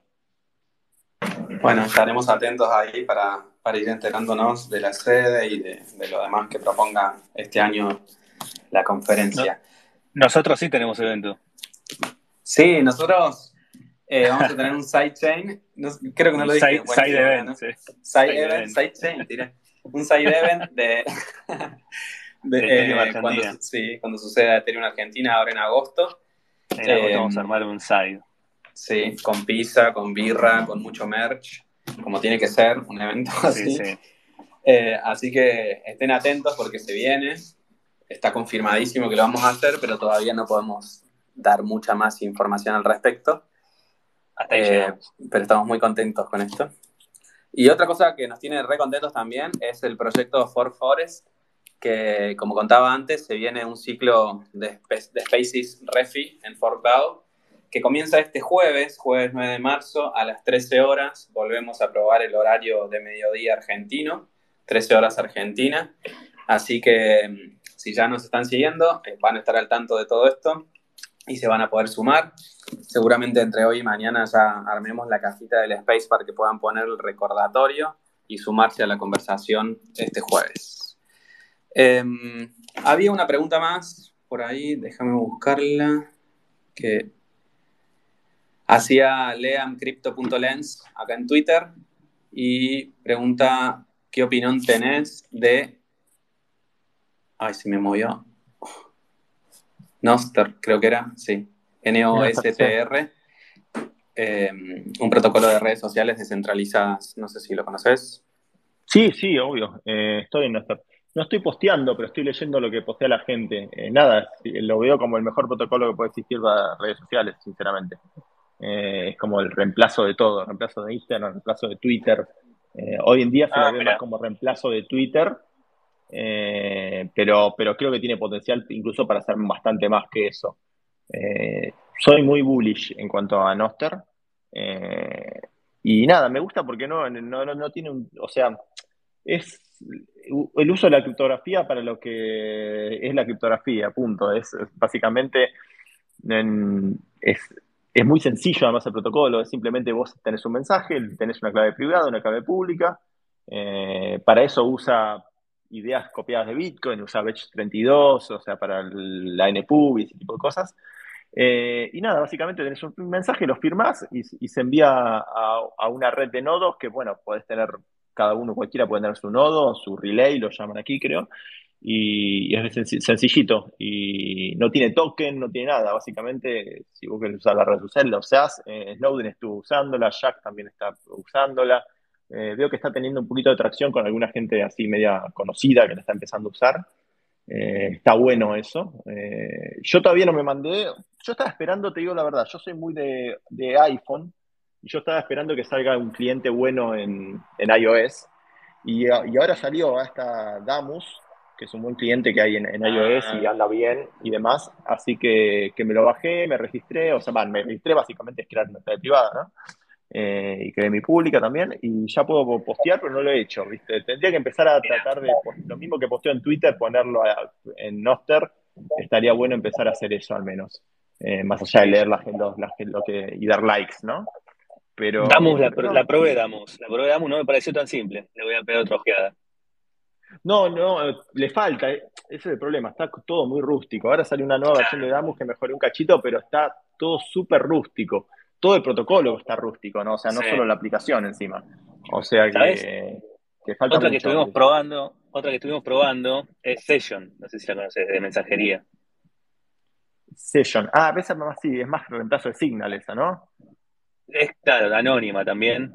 Sí. Y nada, después hace grupo, está buena. Sí, yo uso todo Signal, o sea, mi única red, ah. mi única mensajería es Signal, mi familia está en Signal por mí, mis amigos están en Signal, y quien quiera hablarme sabe que tiene que bajarse Signal o me habla por Twitter o Instagram. Eh, o sea que Telegram, WhatsApp, nada. No, no tengo. Lo único que tengo a veces es... Mensajes de eh, no, tampoco, no, SMS tampoco. Lo único que WhatsApp a veces me creo uno y lo, lo borro cada, cada, tres meses, cosas así, porque a veces para lo, si voy en Airbnb o alguna cosa así me piden que, que mensajearme por, por eh, WhatsApp y no tengo WhatsApp, ¿viste? Pero bueno, yo me creo, tengo, uso una aplicación que se llama Hashed, me creo números eh, virtuales de Estados Unidos y con esos números virtuales me creo un WhatsApp por tres meses, ¿viste? Y de pronto tengo un WhatsApp que no se lo ve a nadie, pues es un número que no es mío, va, es mío, pero no, que no tiene nadie, es un número de teléfono que no tiene nadie, y lo doy para estas, para estas veces, estas necesidades que tengo a veces de que alguien me pide tener un WhatsApp para algo temporal. Pero bueno, cada tres meses borro esos números, me, creo nuevos números de teléfono ahí y logro tener otro WhatsApp temporal. Y de esa manera logro que nadie me escriba por WhatsApp, ¿viste? Pero si no, si tenés WhatsApp pero lo usas poco, igual el mensaje te llega igual. Sí, es, es imposible zafar. Entonces la única manera de zafar es que tu número de teléfono real no tenga WhatsApp. Que cuando la gente trate de mandarte un mensaje, no pueda, le figura que no existe el usuario, ¿viste? Es la única forma que encontré de no tener WhatsApp. Te llegan, Así que, bueno. te llegan invitaciones, invitaciones para bajar WhatsApp.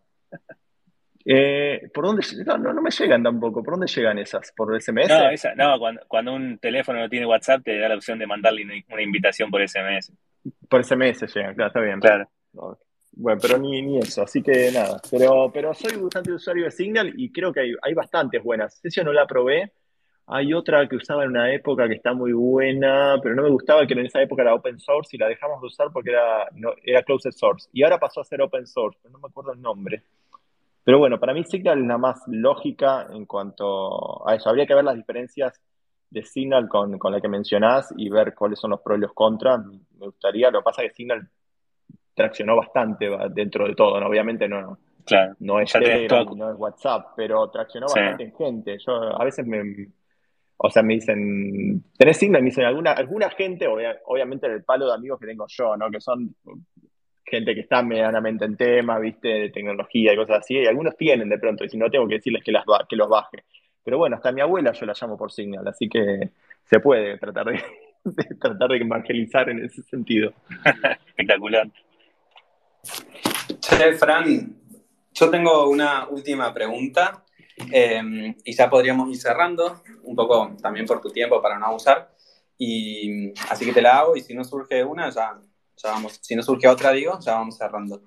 Em, me intriga saber, siendo vos OG, em, y, y, con el tiempo un poco sos un referente, podríamos decirle, no te pido que lo aceptes al término, pero podríamos nombrarte así, o alguien conocido en el ecosistema, y quería saber si, si esto, o sea, se te ve cómodo en, ese papel en todo caso, pero quería saber si esto en algún momento a vos te, hizo preguntarte cosas, como de dónde me estoy metiendo, de golpe que te hagan entrevistas, como, como esta charla que estamos ahora teniendo.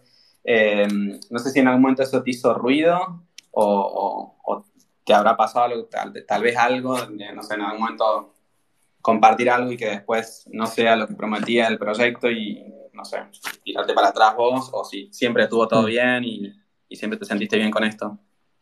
Eh, más o menos, o sea, yo hoy en día es muy distinto a mi papel, no sé, hace cinco, con respecto a hace cinco años, ¿viste? Hoy en día, como no vivo en Argentina, ya está todo muy distinto. Yo antes me la pasaba haciendo, organizando eventos y meetups y todo esto, eh, o sea, estaba mucho más en, comunidad. Eh, hoy en día estar afuera me, me limita en eso y, y tampoco estoy súper, estoy en otra etapa de vida de pronto, eh, o sea, tengo mucho menos tiempo libre hoy en día. entonces no, no, estoy tan así. Lo único que diría de incomodidad a veces es, no sé, haters por ser haters, o, a, veces he tenido algún tipo de amenaza, cosas así, eso no, no, me ha gustado, pero nada. Y lo molesto tal vez es que al menos en una época, eh, nada, que te pregunten cualquier persona que caía con una idea y te decía, no sé qué, pongámosle blockchain a esto y, y surgió una idea de nada, era muy proyectos falopas y justo a mí me decía, decía yo, me conectás para me contactás para hacer un proyecto así, no, no, no soy nada fina a esto, ¿viste? No creemos en no sé qué cosa con un token y este token te damos a vos tantos de esas cosas. Eh, nada, en general siempre me mantuve, me mantuve afuera de todo eso, pero bueno, el, bull market de 2017 fue muy, muy así. El bull market reciente tuvo bastante de eso, pero no tanto. Para el, el bull market de 2017 fue muy falopa, más falopa que el de, que el de la pandemia para mí. Eh, llegaba un montón de gente que nada, te decía, ay Frank, ¿cómo estás? No sé qué, eh, y te creaban proyectos que eran la nada misma, ¿viste? Era no sé qué, algo que ya existía, pero agreguémosle un token, ¿viste? Era, era mucho, muy estafa, ¿viste? Muy y todo. Y, había muchas propuestas por ese lado, eh, siempre me mantuve igual al margen de todo eso. Y, y no, lo de las amenazas, eso sí, a veces, a veces me dolió. Qué fuerte eso. Digo, qué, qué, qué fuerte lo de las amenazas. No, no me imagino que ando a recibir una amenaza. Sí, sí, pero bueno, ha, habido algunas cosas de esas y de gente que no ni siquiera sé cómo se llama, de, nombre. Bueno, también he tenido acciones legales, me querían alguna vez hacer, no sé, la gente de, ¿cómo era? La gente de, ay, este, este scam que hubo, argentino que propuso Susana Jiménez, ¿cómo era? Eh, ay, no me acuerdo. Uh, con eh, Susana Jiménez involucrado, no, no sé. Sí, estaban Tuvo mil problemas, Susana. Ay, ¿cómo se llamaba el scam este? Eh, que, bueno, no me acuerdo. tuvo un scam con el padre Grassi, con las líneas de teléfono, con un auto que compró. Bueno, el de las líneas, bueno, este otro scam lo había iniciado alguien, el, nexo con ella fue el tipo este, Porcho Rodríguez, creo que había sido. Sí. Eh, que fue, no me si es, recuerdo ex esposo, no sé, ya pasó bastante tiempo, esto no me acuerdo ni siquiera el nombre del scam. Eh, bueno, no me sale, pero bueno, cuando me, me después esta persona que armó ese scam, después armó la pata en Argentina de Huobi, eh, y cuando armaron la pata en la Argentina de Huobi, yo empecé a decir en las redes, por ejemplo, em, eh, cuidado que el founder de Huobi Argentina es el mismo que, y ya hizo este otro scam hace no sé cuántos años y se fue con toda la guita de todos. O sea, no usen Huobi Argentina. Por suerte Huobi Argentina fue un fracaso total y lo cerraron, pero lo intentaron. Y el que había logrado la marca de Huobi Global, o sea, habrá ido a China, logró que, que, les permita usar la marca en Argentina, había sido un scammer. Y yo empecé a aportar las redes, no usen esa chain que el, que el creador es el scammer de tal otro estafa. Y nada, ahí me, empezaron a, llamar. ¿eh? No, estaba googleando y acá el juicio a Hard Communication terminó con finales felices de, los acusados. Esto es la empresa que hizo el concurso telefónico de Susana Jiménez. Fueron absueltos, dice acá. Sí, pero igual esa no, esa no fue la estafa de. No fue esa. No, no, 2002 no. Eh, la misma gente, esta fue la, que creo que la que hizo una de las personas, pero no, no me acuerdo cómo se llama. Bueno, la cosa es que el tipo este había empezado, y bueno, empezaron a llamar que me iban a iniciar acciones legales y, demás, por, simplemente por decir que, esta gente era estafadora, ¿no? Eh, nada, igual yo a eso medio que los boludeé y, no me leí, yo los jodía, decía, les respondía tipo más latón, decía procedan, decía los jodía, me acuerdo. Pero, pero bueno, nada, eh, pero a mí no me la iniciaron aparentemente, pero a otro, a otro chico sí le iniciaron acciones legales por este tema. Eh, así que, que bueno, nada. Hay gente que le gusta judicializar todo, incluso la opinión.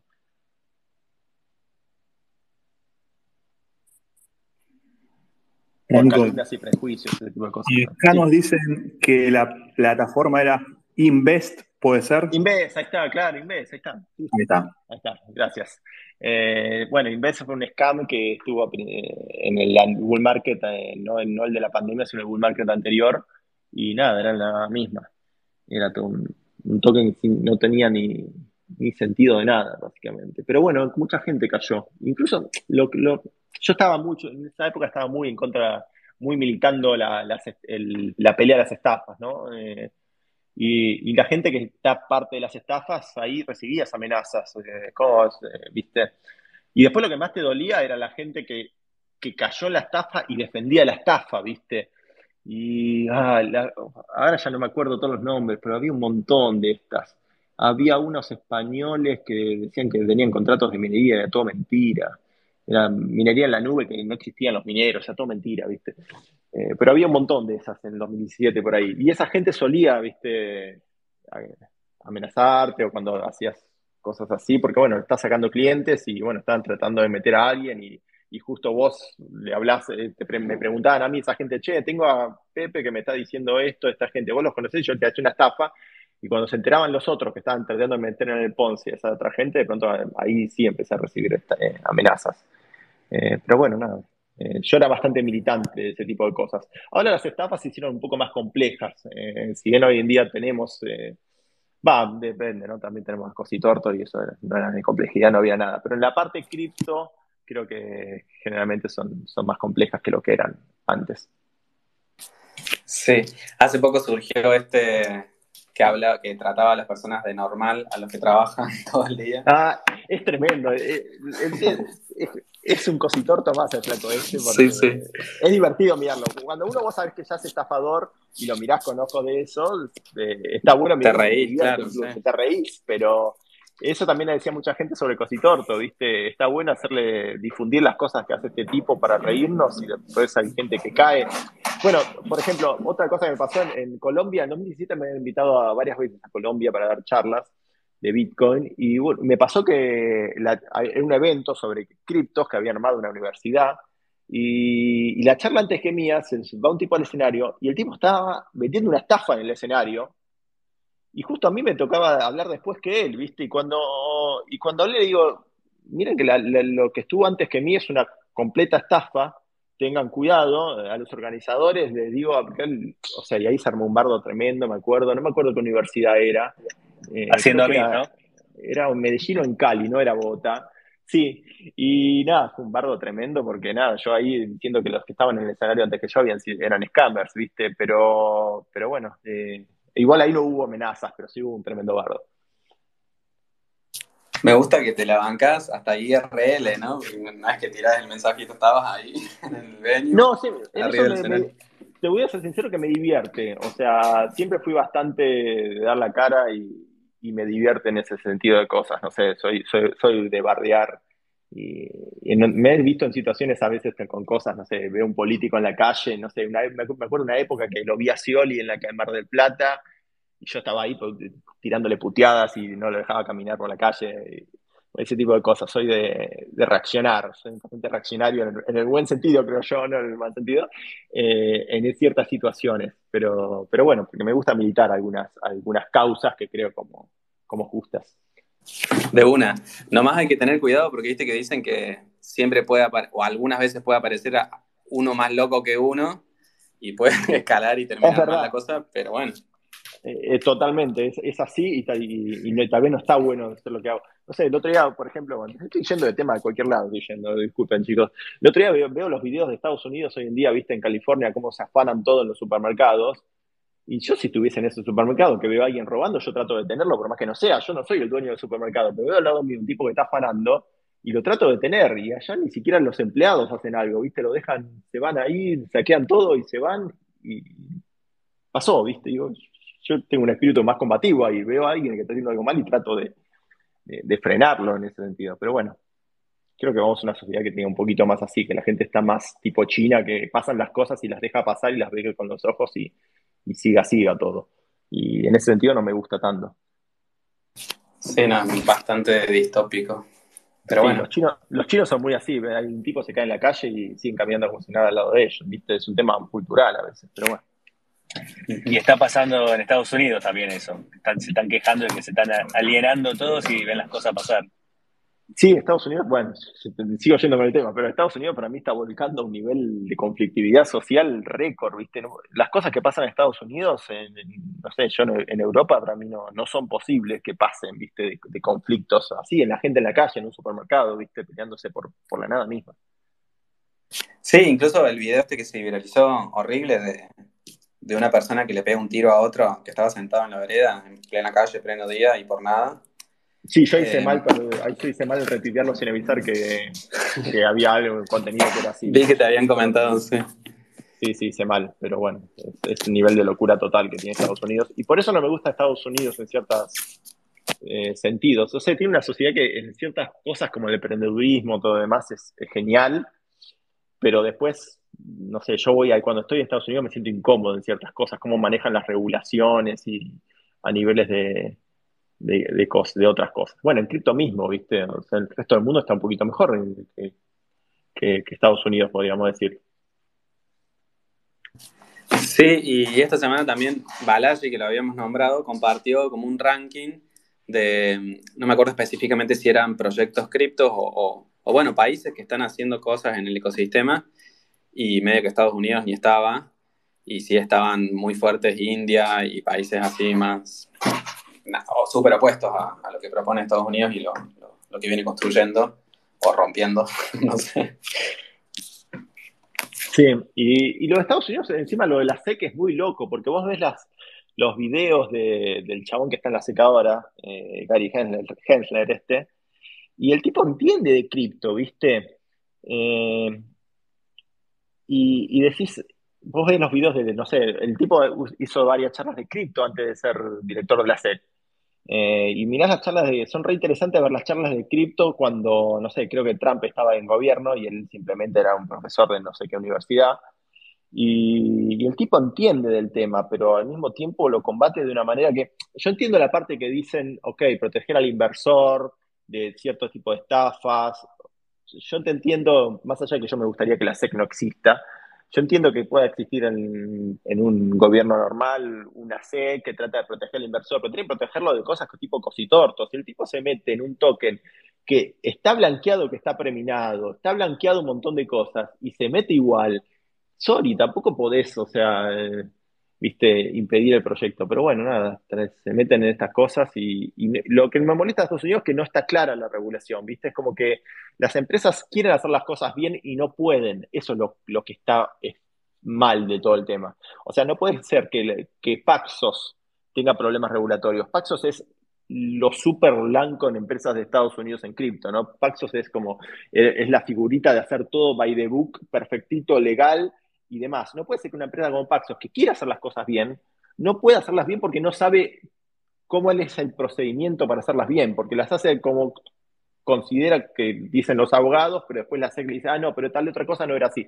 Pero me lo hubieses dicho antes, yo fui a preguntarte cómo son las cosas y no me respondés cómo son las, cómo hay que hacer las cosas. Es como que esa incertidumbre es tremenda, eh, o sea, porque aún si hubiese regulación, pero bueno, al menos decime cómo son las cosas, que ni siquiera te dicen eso en Estados Unidos. Es, frustrante, imagino, para las empresas de allá. Sí, no, no me imagino. Si acá es complicado y en Estados Unidos no te cuentan bien, que, que, que, quede entonces. Exacto. Bueno, Fran, eh, la verdad que muy divertido, casi dos horas de Spaces. Eh, muchas gracias por este tiempo y por prenderte. La verdad que o sea, cualquier palabra que tiramos vos podés hablar y, se entiende lo que contás y está divertido y está bueno, así que muchas gracias por, la buena onda y por participar. Y, veremos si más adelante eh, hacemos otro. Hacemos otro, sí. Gracias a ustedes y perdón cuando me voy por las ramas con cualquier cosa. Soy no, espectacular. La gente se fue llena de sabiduría y de conceptos nuevos. Bien, bueno, gracias chicos. Gracias. Saludos. Gracias a todos los que se sumaron. Recuerden clamear el POAP con los beneficios que trae. Nos vemos el jueves, este jueves a las 13 en el Spaces de Refi Comfort Cloud. Eh, sí, el POAP trae una pinta token, así que lo pueden intercambiar en Refugio Sucre. Eh, Patagonia Refugio Sucre, acá en el Bajo. Sí. Muchas gracias, Moni, muchas gracias, Ali, Nano por estar acá, Fran también. Mi nombre es Nico y nos escuchamos entonces el jueves que viene en el space que decíamos de Refi y el martes que viene tenemos a Nico Producto en los spaces de Fortdao, así que esas son las próximas citas y todo lo que estuvimos tirando con el side event, con el concurso de la gorra, métanse al grupo y síganos en Twitter y ahí estamos conversando entonces. Que tengan muy buenas tardes, nos vemos la próxima. Adiós. Adiós. Bueno, chicos, antes del cierre, me gustaría, en último lugar, eh, agradecer nuevamente a Gauf por eh, el arte que nos regaló para los pop-up y para el, flyer. Muy bueno, la verdad, y nos vemos la semana que viene.